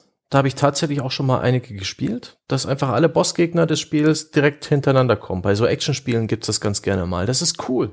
Das ist nicht ähm, das Beste, aber wenn das Gameplay das hergibt und wenn man sich denkt, ah, warum nicht, habe ich zum Beispiel auch bei äh, bei Res, das habe ich sehr gründlich durchgespielt, da habe ich auch die Boss, die den, den Boss Rush Modus ähm, sehr gerne durchgespielt, weil es eben einfach eine andere Art ist, das Spiel zu konsumieren. Nur die Bosse, der ganze Rest weg. Fort, ja, oder geht sofort denk, los. Denk an ähm, Machinima das ist ja das Extrembeispiel für das, was ich eben meinte. Mhm. Da wird das Spiel auf einmal nur noch zu einem Tool, um damit ja. Filme zu drehen. Aber dann, ne, das Spiel ist sozusagen ein Instrument, mit dem ein kreativer Ausdruck ja. geschaffen wird. Oder Rollenspiel in GTA und sowas. Ähm, das äh, ist echt nett. Also, ja, der Wiederspielwert von so Sandboxen, die man halt auch ein bisschen kaputt machen kann, ist dann dementsprechend auch ein, ein bisschen anderer, wenn man die komplett umfunktionieren kann. Ja, genau. Da sind wir, finde ich, auch irgendwie ganz nah an dem, was halt äh, digitale Spiele auch so sehr ausmacht. Also, dass man eben so viel noch neu aushandeln kann, dass man die Regeln neu aufstellen kann und eben sagen kann, ich ignoriere fast alles, bis auf so ein paar Basics, was mir die Entwickler hier zur Verfügung gestellt haben. GTA, ich nehme nur deine Welt und dann mache ich hier mein eigenes Ding. Ja. Und aber, das geht in anderen Medien so nicht. Ja, aber andererseits, es kommen so viele neue Spiele raus. Die Zeit und die Muße dafür und die Lust und die, die Investitionen, die man darin tätigen muss, was neu anzufangen. Die Gewissheit, dass man es jetzt vielleicht die nächsten 20 Stunden schon wieder das spielt. Die Ungewissheit, ob das denn überhaupt Spaß machen wird, die, ähm, das schreckt mich so ab. Die Gewissheit, dass es so viele neue Spiele da draußen gibt, ungespieltes, ja, verborgene Schätze, ja. Also ich, und ich soll dann etwas spielen, das ich schon durchgespielt habe, dafür muss ich es dann schon wirklich sehr, sehr mögen. Und ich glaube, ich muss einen Beruf wechseln. Dann müssen Spiele mein Hobby sein. ja, also ich würde vielleicht noch mal einen ganz anderen Aspekt mit reinbringen, äh, wenn ihr erlaubt. Und zwar ist das etwas, was die Gastautorin Larissa äh, für uns zum, zum Wiederspielen geschrieben hat. Da wäre ich jetzt auch drauf gekommen. Und, ja, sehr schön. Wir verstehen uns. es ist der Und zwar geht's, und zwar geht's darum, dass äh, sie sagt, Dragon Age ist wie nach Hause kommen. Das Spiel ist so eine zweite Heimat für sie. Sie macht das so an, wenn sie nach Hause kommt oder zur Erholung oder einfach um wieder zurückzukehren zu in diese Spielwelt und zu den bekannten Spielfiguren, um sozusagen wieder einfach Zeit mit ihnen zu verbringen. Und das ist irgendwie noch mal eine ganz andere Motivation natürlich auch zu so einem Spiel zurückzukehren. Ich weiß nicht, ob ihr sowas kennt von einem Spiel. Gibt es für ja. euch sowas, wo ihr sagt, ich kehre dahin zurück und es ist wie eine zweite Heimat? Also wir hatten das tatsächlich vor kurzem in dem Podcast über wie lang ist zu lang. Und da hatte ich schon erzählt, dass das jetzt ein Gefühl ist, das sich bei dem Divinity 2 so ein bisschen eingestellt hat. Und das haben wir da schon verhandelt als einen Vorteil von sehr langen Spielen, weil sich dieses Heimatgefühl einstellt, erst wenn eine Rückkehr zu bereits bekannten Orten über einen längeren Zeitraum erfolgt. Und das heißt also, wenn ein Spiel erstens nicht lang genug ist oder B einfach so einen, das machen ja viele Spiele, ist ja nach vorne, nach vorne, nach vorne, nach vorne. Ne? Du gehst nicht häufig an den gleichen Ort zurück. Das wird ihnen sogar gerne als Backtracking und ähnliches erstmal vorgeworfen. Aber da war, ist es tatsächlich so, dass man dann eben in so ein Städtchen wie Driftwood oder so immer wieder zurückkehrt das dann auch, wahrscheinlich nicht vorsätzlich, die immer gleichen Sound-Samples abspielt, ja, und da sitzt dann irgendwie äh, die eine Figur erzählt der anderen Spielfigur immer, dass, dass sie ja hier alle zusammenhalten ne? und sie, sich, sie soll bitte dran denken, sie ist nicht alleine. Und das hörst du dann das hundertste Mal und du denkst dir irgendwann natürlich erstmal so, oh Gott, ey, bitte, hör auf. Ja, ist ja unerträglich. Aber auf der anderen Seite entsteht halt eben dieses Gefühl von Vertrautheit. Du kennst dich hinterher halt auch in dem Spielabschnitt exzellent aus. Du weißt exakt, da vorne ist der Händler, der hat wahrscheinlich das im Angebot, hier kriege ich das. So wie wenn du im Urlaub so am Ende des Urlaubs auf einmal in diesem kleinen Städtchen auch schon so dich ein bisschen zu Hause fühlst. Weißt, wo der Bäcker ist, du weißt auch, wer der, welcher der Bäcker mit den guten Brötchen ist und mit den Brötchen, die dir zu trocken sind und du beginnst halt sozusagen dich auszukennen und du hast auch so die nähere Umgebung zum Beispiel im Kopf kartografiert, musst mich nicht mehr nach dem Weg fragen, musst nicht mehr auf eine Minimap schauen. Und das sind alles so Effekte, die sich dann runterkochen, auch tatsächlich auf dieses Vertrautheitsgefühl. Und ich vermute, dass das dann auch genau das ist, was die Autorin beschreibt, äh, wo es dann sogar in so eine Art äh, Gefühl von digitaler Heimat umkippt das würde ich zum Beispiel auch sagen wollen, das habe ich auch schon ein paar Mal erzählt, jetzt mit EverQuest 2, ne, dass die, die da gibt's einfach für jede Fraktion zwei Fraktionen äh, und dann gibt's halt eben Freeport, das ist so die bösen, bösen Hauptstadt und ich weiß gar nicht mehr, wie die andere hieß, egal. Und auf jeden Fall, du bist halt immer nach Freeport zurückgekehrt am Schluss. Oder das haben wir halt so gemacht. Und dann hast du halt wirklich am Schluss so ein bisschen dieses Gefühl für, ah, nach Hause. Ja, Stormwind, glaube ich, war das in WoW. Das kann ich durchaus nachvollziehen, wenn man das dann am, am Horizont sieht, oder besser gesagt, man fliegt ja eh mit dem Greifen dahin. Äh, dann ist die Reise bald vorbei, da wird man sein Loot los, da schaut man endlich ins Auktionshaus, Heimeligkeit. Vorfreude. Ja. Bei MMOs ist es sogar noch stärker, weil durch diese soziale Verknüpfung dann tatsächlich der virtuelle Raum ja noch mal realer wird. Also du kannst mhm. auf einmal unbesehen auch sagen, wir treffen uns vorne an der Statue von Lucian, bla bla bla das weiß dann jeder, was gemeint ist. Das ist die große Statue vorne am Hafen und dann gehst du halt dahin. Und dadurch, dass dann aber so eine Ortsangabe auf einmal innerhalb des Spiels von jedem verstanden wird, der auch daran teilnimmt, schon seit zumindest ein bisschen länger als einer Woche, macht's ja noch mal plastischer. Ne? Das ist dann auf einmal hat es dann eine Art Verankerung in der Realität, weil andere real existierende Menschen diesen Ort ebenfalls kennen und das auch einfach so akzeptieren, dass das was ist, wo man sich treffen kann. Mhm.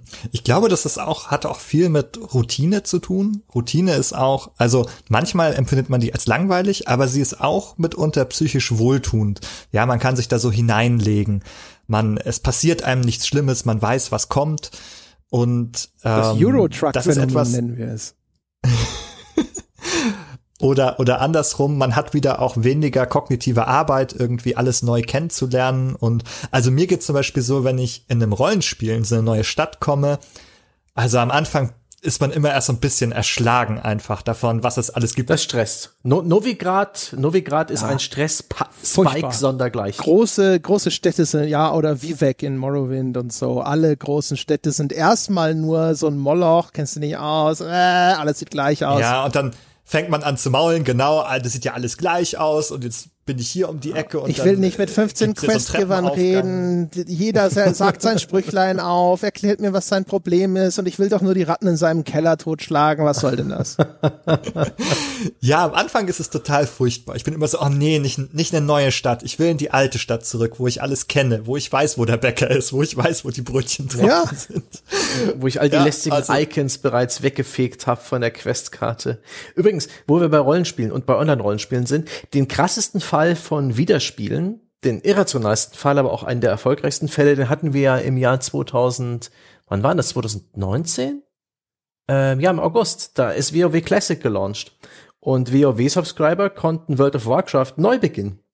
Im Zustand damals, äh, 2004, glaube ich, äh, dem Launch-Zustand. Also die Vanilla-Version ohne Add-ons von World of Warcraft. Mit einem völlig veralteten Interface, mit äh, auf zurück ähm, gestellten Gameplay und Progressionsmechaniken. Plötzlich war es wieder dasselbe Spiel, wie man es damals gespielt hat vor, ich weiß nicht, 16 Jahren.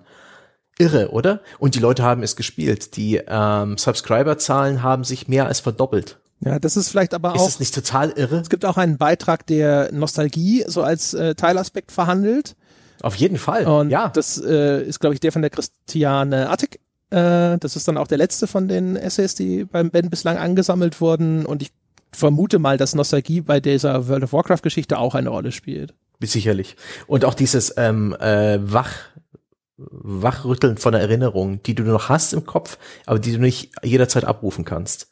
Ähm, ich habe einem Streamer dabei zugeschaut, wie er, wie wir Classic gespielt hatten. Ich habe mich an so viele Dinge plötzlich wieder erinnert, an die Gnome in äh, mit diesem Mecha-Endgegner im ersten wirklichen Raid-Dungeon des Spiels, an die fucking Defias-Banditen und ihre blöden Kopftücher, an die Stadtgebiete, an, an einige der Questlines, an einige, einige der Charaktere, wie die alle hießen. Und das war so gut.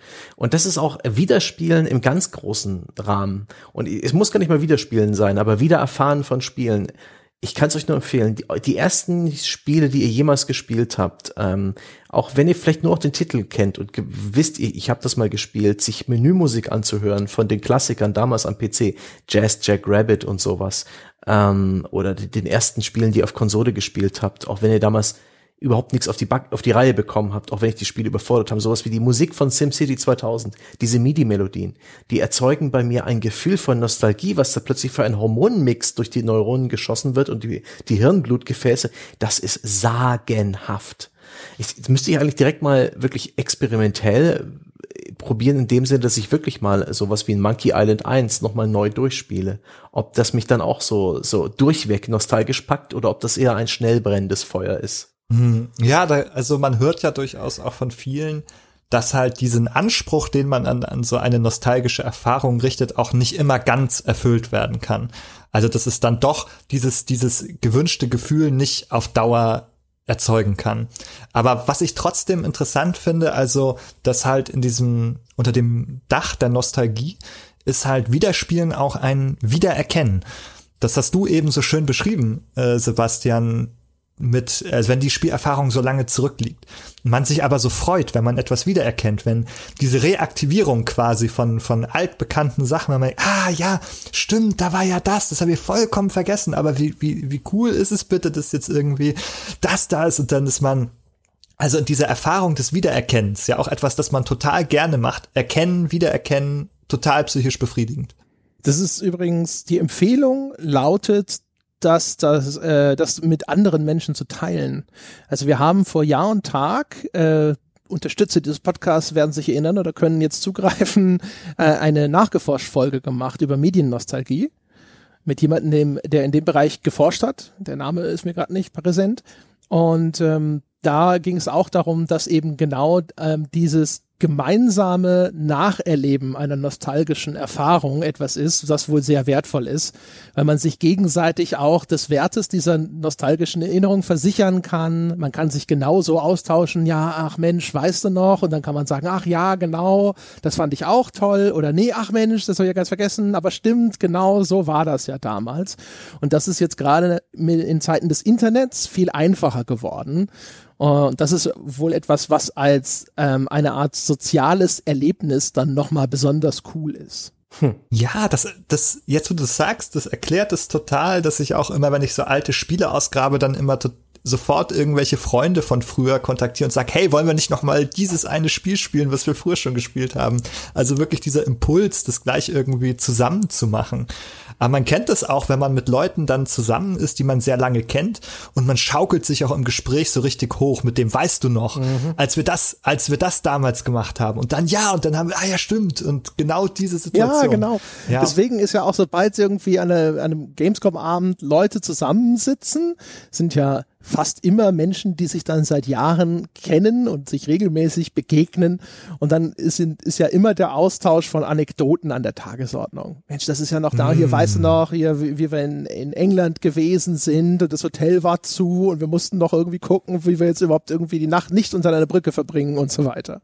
Ja, ja, genau. und das mit Spielerfahrung funktioniert es auch, ja. Da gibt's aber dann auch hin und wieder findige Entwickler oder Publisher, die veröffentlichen einfach alte Spiele neu, die remastern oder remaken sie, ändern sie teilweise. Manchmal bleiben sie auch inhaltlich exakt gleich, bis auf eine schöne Grafik oder sie werden einfach nur hochportiert. Das finde ich auch krass. Ein interessanter Trend, an dem ich bis jetzt als Spielender, glaube ich, kaum teilgenommen habe. Ich kann mich nicht groß erinnern, irgendwelche ähm, Reboots und Remakes gespielt zu haben. Wie geht's euch da? Wie, wie steht ihr denen gegenüber? Ist das ein, ist das ein lohnendes, ein lohnendes Wiederspielen?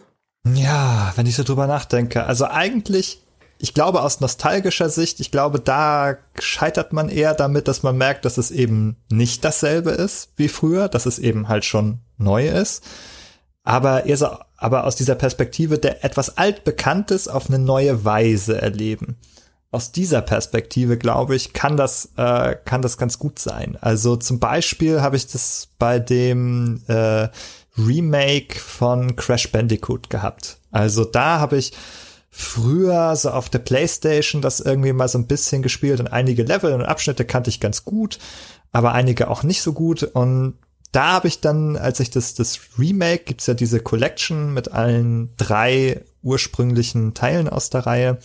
Äh, wie heißt denn das? Insane Trilogy. So.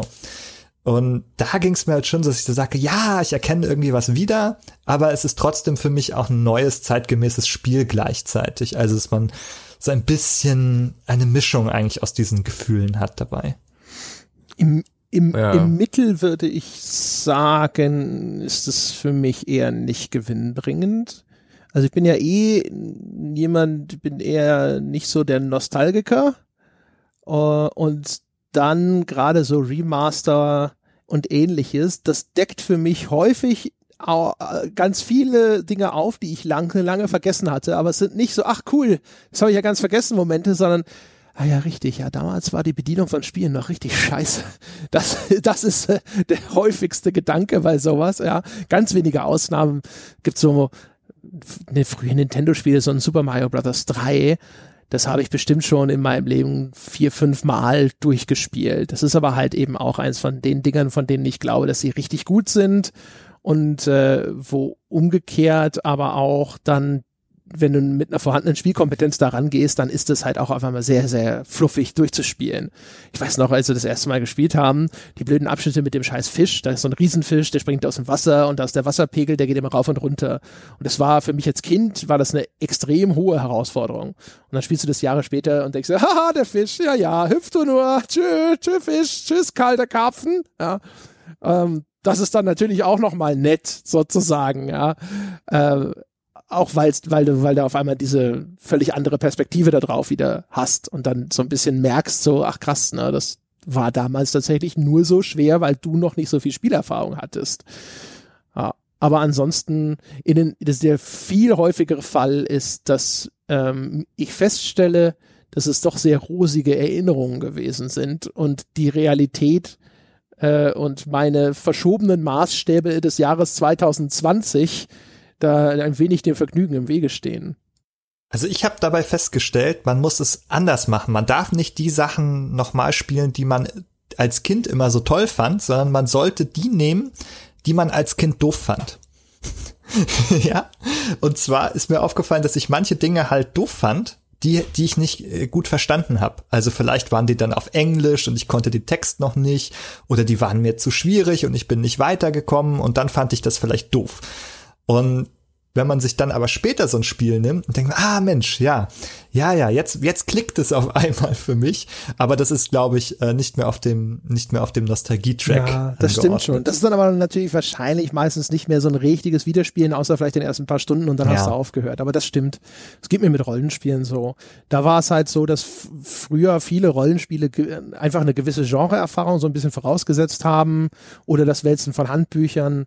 Und dann bin ich da früher halt immer ausgestiegen und inzwischen habe ich halt einfach viel mehr Spiele aus dem Genre gespielt und jetzt kann ich halt auch äh, Titel wie einen Baldur's Gate oder sowas ganz gut nachholen und sitze nicht da und denk so, was will das Ding denn von mir? Warum macht es das so? Das ist alles komisch. Wieso ist da so viel Text und so weiter? Ja, man hat jetzt, also man kann mit einem anderen Verständnis dann, dann vielleicht auch rangehen, bringt andere Voraussetzungen mhm. mit. Also auch das ist ja durchaus etwas, was, was mir beim Wiederspielen eben so begegnet ist, dass es dann anders wird, wenn man plötzlich eben mit anderen Voraussetzungen rangeht, weil man es vielleicht irgendwie kennt oder jetzt eben neue, neuen Wissensstand mitbringt. Ja, auch eine andere Erwartungshaltung teilweise. Das erste Baldur's Gate zum ja. Beispiel hatte bei mir voll verkackt, weil im Vorfeld ich irgendwo darüber gelesen hatte und meine Erwartungshaltung war, das ist so ein Diablo. Und dann sitze da und bist oh. natürlich jetzt irgendwie nicht unbedingt mit dieser Diablo-Spielerfahrung zufrieden, die dir ein Baldur's Gate anbietet, ja. Und wenn mhm. du das dann aber eine Jahre später nochmal angehst und du weißt jetzt, was das ist und was das macht, dann funktioniert das natürlich auch viel besser. Ja, ich glaube, man konnte es einigermaßen durchspielen, ohne zu kämpfen, wenn man wollte. also absolutes anti Ja, und du konntest vor allem halt nicht einfach irgendwie hingehen und sagen, jetzt, ich klicke doch auf den Gegner drauf, wieso fällt er denn nicht tot um? ja, ja, die, ich, ich verstehe, ja, da, die Erwartungen waren äh, diametral ja. zur Erfahrung Wieso fallen nicht kleine, kleine Goldhäufchen aus ihm raus und Dinge, die identifiziert werden müssen bei dem weisen alten Mann im Dorfmittelpunkt? Irgendwas stimmt hier doch nicht. Stay a while and listen. Das schlechteste um. Diablo, das ich je gespielt habe. Dann müsste ich irgendwann noch mal Ultima 7 nachholen. Das habe ich einfach nicht verstanden damals, war ich noch zu klein komplett überfordert. Ich habe die ganze Zeit einfach nur Stühle durch die Gegend bewegt, weil es ging und ich dachte, krass. Oder irgendwelche Holzbretter, aber ich habe einfach das Spiel nicht gefunden. Ja, und, ich habe das ja mal versucht. Aber ich glaube aber, das macht keinen Spaß aus heutiger Perspektive. Also ich bin da nicht so richtig angekommen. Ich habe schon, man erkennt so, wo sind denn die Säulen, auf denen diese Begeisterung jemals ruhen mhm. konnte. Ich glaube, ich habe da auch mit Jochen einen Podcast drüber gemacht, wo wir drüber gesprochen haben. Ich denke, es gab einen. Ja. Aber das war so, so viel davon ist halt aus heutiger Sicht auch so banal, wenn ich das, ne? Also du hast halt so Dialogmenüs, wo dann halt einfach aber vorgefertigte Fragen drin sind, dann fragst du die Leute halt immer nach ihrem Job und dann, ne, ne, so, hallo, Job, Dingsbums, goodbye. Und das sind natürlich so, so kleine Textfetzen und sonst irgendwas. Und das, was dem Spiel ja immer zugute gehalten wird, ist dieser Sandbox-Charakter und diese Freiheit und diese Komplexität in dieser Simulation der Welt. Und ich glaube, da bin ich nicht weit genug vorgedrungen, weil es halt vorher eher schon zu langweilig war. Tja. Es ist halt auch nicht alles wert, wiedergespielt zu werden. Ja, und nicht. Ja, auf jeden Fall subjektiv. Nicht alles passt, ne? Nicht jeder nicht Deckel passt. passt auf jeden Topf. Ist halt einfach Und so. es gibt auch wirklich Spiele, wo ich der Meinung bin, die sind, die kann man nicht wieder spielen mit einem Funkenspaß. Die sind einfach zu linear, zu ähm, unflexibel, zu, zu niedrige Skilldecke. Ja, du erinnerst dich vielleicht, andere, wir haben dieses Fast and the Furious Spiel durchgespielt. Das war unglaublich dumm, aber auf eine sympathische, herzallerliebste Art und Weise dumm. Und ich will das nie wieder spielen. Ich kann mir nicht vorstellen, das nochmal durchzuspielen. Das wäre entsetzlich. Ja, ja also ich glaube, also etwas, was man beim ersten Mal schon so gehasst hat. Ähm, ja, gehasst, ja, das, schwierig, sich gehasst das war so, ein, so, so der Trashfilmabend des Computerspiels. So, ne? Das war ein, ist, das ist ja ekelhaft. Mache Sie weiter. ja, genau so. Ja, aber es gibt einem dann auch das Gefühl, dass man dann auch wirklich alles oh ja, davon oh ja. gesehen hat. Ja. Und das ist auch eine Gewissheit. Also es gibt Spiele, die offenbaren dir bereits beim ersten Durchspielen. Es gibt keinen Grund, da jeweils wieder hinzukehren. Ähm, es gibt aber auch Spiele, die sind wo ich mir echt schwierig vorstelle. Zum Beispiel Twilight Princess. Nicht Twilight Princess. Stange, deine Wortfindungsstörung Nein, heute. Skyward Sword. Nein, natürlich das, Nein. das Breath of the Wild, das große Open World so. Zelda, das davon lebt, unsere Neugierde zu befriedigen. Wir sehen etwas, wir wissen nicht, was es ist, aber wir gehen mal hin, wir finden es raus. Alles lauter interessante Fragezeichen, die aber nicht ähm, als Icon auf der Spielkarte verteilt sind, sondern per Design einfach in die Spielwelt eingebaut wurden. Interessante Orte, Situationen, kleine Rätsel, Dinge von Interesse. Kann, kann das Spaß machen, wenn man es ein zweites Mal spielt, wo diesem Spiel doch ohnehin sehr viel Struktur fehlt? Kann das, kann das cool sein? Ich stelle mir das furchtbar vor. Der Gedanke allein, das von vorn zu beginnen. Also, das ist ja interessanterweise ein Spiel, das auch sehr viel gespeedrunnt wird.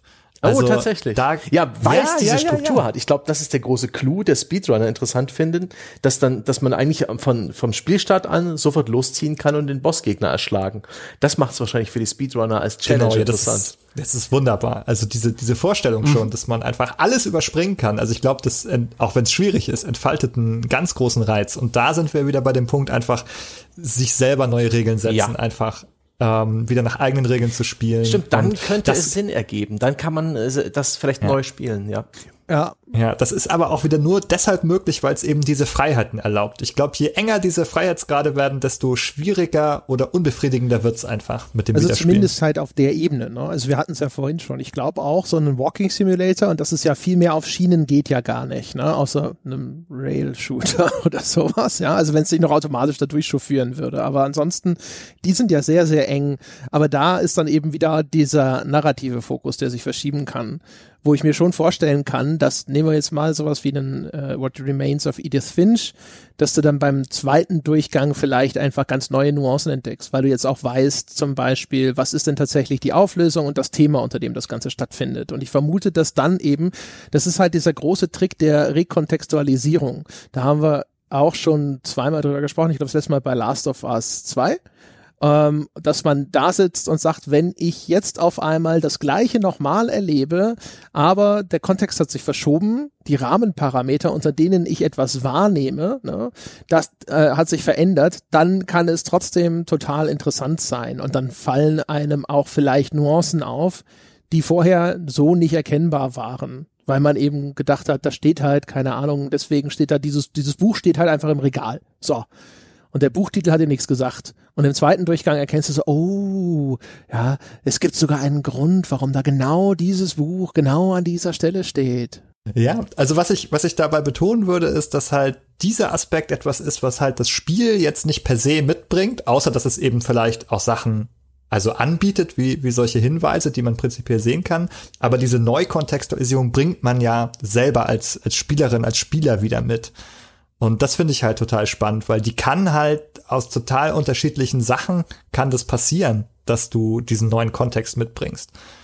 Und ja, ich denke so, ne, das Aufgreifen von Clues oder Foreshadowing kann eins sein, auch irgendwie den Skill entwickeln kann anderes sein oder auch einfach sich selbst auch verändert haben ja, über eine Zeit, Punkt. wo wir wieder bei diesem Stimmt.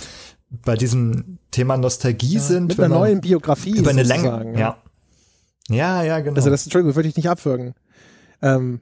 Nee, genau, dass man da eben äh, ähm, auch einfach, weil Zeit verstrichen ist. Deswegen funktionieren für mich solche, äh, das Wiederspielen von so alten Sachen, also auch erst mit, je mehr Zeit vergangen ist, umso besser. Also ein ganz altes Spiel funktioniert für mich dann irgendwie als Remaster oder so viel besser, als wenn es ein Spiel ist, das vor fünf oder zehn Jahren erst rausgekommen ja, ist. Ja, ja, aber ich meine, das ist natürlich wirklich auch ein großer Punkt. Das gilt aber wieder für alle Medien, ne? dass wenn du in unterschiedlichen Abschnitten deines Lebens das gleiche Werk konsumierst, kann das ganz unterschiedlich auf dich wirken. Also, ne, ich, ich meine, keine Ahnung, für viele Menschen wahrscheinlich so die typische einschneidende Veränderung ist, du bist Vater geworden oder Mutter geworden und dann hast du selber Kinder. Und dann, wenn du dann irgendeinen Film siehst, wo sowas eine große Rolle spielt, keine Ahnung, Kramer gegen Kramer oder was auch immer, dann wird das auf dich auf einmal eine andere Wirkung haben und es wird auch eine andere Anmutung haben und du wirst vielleicht auch wieder auf einmal Dinge verstehen, die dir vorher verschlossen geblieben sind. Einfach weil jetzt der, dass, dass der Film in dem Falle Anknüpfungspunkte zu deinem eigenen Leben und deinem, äh, deinen eigenen Erfahrungen aufweist. Also so wie bei Ghost of Tsushima oder sonst irgendwas, wo ich neulich schon gesagt habe, so in wie vielen Spielen irgendwelche Väter oder Elternteile sterben. Das ist, ist mir früher nie aufgefallen. Was, was soll denn das? Das muss doch nicht sein. Ja, halt, haltet euch zurück. Ja, ja. Und unter anderen Umständen würde man nicht mehr auf die Idee kommen, das äh, Kind an die Zombies zu verfüttern dann wenn man schon älter oh, Oder erst recht. Sehr harter Diss. Oder erst recht. Oder erst recht. Ja. Noch viel größere Dark, Enttäuschung zur Kenntnis Dark. nehmen, dass Telltale seine Versprechen nicht einlöst. Da will man noch einen, noch einen oh, Leserbrief Mann. schreiben. Ja.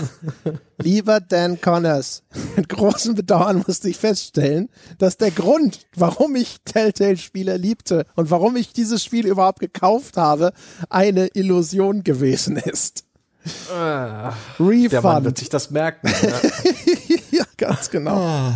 Du kriegst eine Antwort von ihm, ich werde mir das merken. ja, das, das wäre das wär super slick eigentlich. Dan wird sich das merken. Ich habe noch eine äh, Frage zum Abschluss.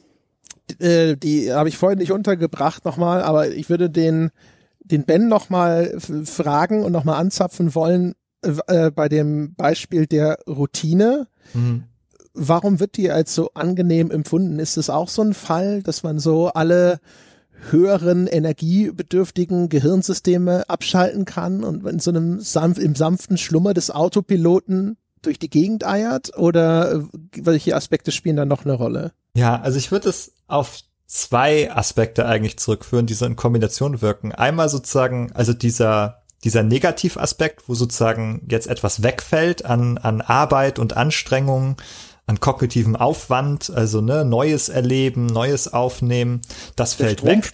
Und andererseits Ja, ja, genau. Man ist erstmal ressourcentechnisch entlastet, das ist der eine Teil. Aber ich glaube auch, man hat auch so einen, einen Positiveffekt, eben durch das Wiedererkennen. Also durch das, äh, deshalb mögen wir ja auch Rituale so gerne. Also immer mal wieder das, dasselbe immer wieder zu machen. Also einfach äh, vor den Cornflakes immer noch Bloodborne durchzuspielen, auch als Ritual. Also dieses, äh, dieses Gefühl des, des Wiedererkennens und, und des Ritualisierens, das ist auch also als als Erlebnis einfach etwas Beruhigendes, Positives, so man weiß, woran man ist, es ist irgendwie auch sicher, es ist ein Sicherheitsgefühl, glaube ich. Und ähm, ja, eine Zusammenwirkung aus diesen beiden Aspekten würde ich da sehen. Wunderbar. Dann hätte ich gesagt, ja, dann machen wir den Sack zu und Sie da draußen können jetzt sofort zurückspulen und sich diese Folge nochmal anhören. Und dann sind Sie ja. wunderbar kognitiv entlastet. Sie wissen ja schon, genau. worüber wir sprechen werden. Alle, alle oh, Bemerkungen, alle kleinen Aufreger sind vorher schon bekannt. Da muss man sich gar nicht mehr äh, in die Ecke stellen und auf den Podcast-Player einschlagen und so weiter und so fort. Das, das Foreshadowing, dass ich in die ganze Zeit keine Hose getragen habe, das ist sicherlich auch sehr interessant. Ja, da waren Dutzende kleine Hinweise in diesem Podcast versteckt, die wahrscheinlich allen nicht aufgefallen sind. Sie werden sich jetzt fragen, nein, das war drin, wo denn? Wenn Sie es nochmal hören, werden Sie merken, stimmt. Ich hätte es ahnen können. Es klang auch die ganze Zeit schon so. Die Rekontextualisierung, wie jetzt alle Sätze von Sebastian ganz anders klingen. Ja, genau, es nimmt alles eine völlig neue Bedeutung an. Äh, wie immer der Hinweis, den Ben kann man lesen und ich glaube auch sogar hören, nicht wahr? Genau. Korrekt. Lesen und hören auf behind-the-screens. Ah, da war die gute URL nicht mehr frei. Nee. Nur die mit den vielen Bindestrichen. Nee. Ah, das ist immer ärgerlich. Nicht sowas. den Finger in die Wunde. Es tut mir leid. Also, meine Damen und Herren, behind-the-screens.de. Schauen Sie sich das an. Dort können Sie auch noch viel über den Wiederspielwert lesen. Wir haben ja diese Essays jetzt hier alle immer nur angerissen. Das ist wirklich sehr lesenswert und generell sei Ihnen das wärmstens empfohlen empfohlen. Was Ihnen ebenfalls wärmstens empfohlen ist, ist äh, zum Beispiel auf iTunes vorbeizuschauen und seine verdiente 5-Sterne-Wertung zu geben, einfach nur, damit Sie uns den Tag versüßen. Das ist quasi Ihre Pfadfindertat für den Tag. Oder aber Sie gehen und beglückwünschen sich einfach mal selber zu einem, einer guten Kaufentscheidung, nachdem sie auf gamespodcast.de slash abo oder patreon.com slash auf ein Bier Unterstützer dieses wunderbaren Projekts geworden sind und können sich in Zukunft Unterstützer des unabhängigen Journalismus nennen, quasi offiziell von Amts wegen her. Und unter forum.gamespodcast.de können Sie mit uns über diese Folge diskutieren oder auch über alles andere, was Ihnen gerade so durch den Kopf geht. Das soll's gewesen sein für diese Woche. Wir hören uns nächste Woche wieder. Bis dahin.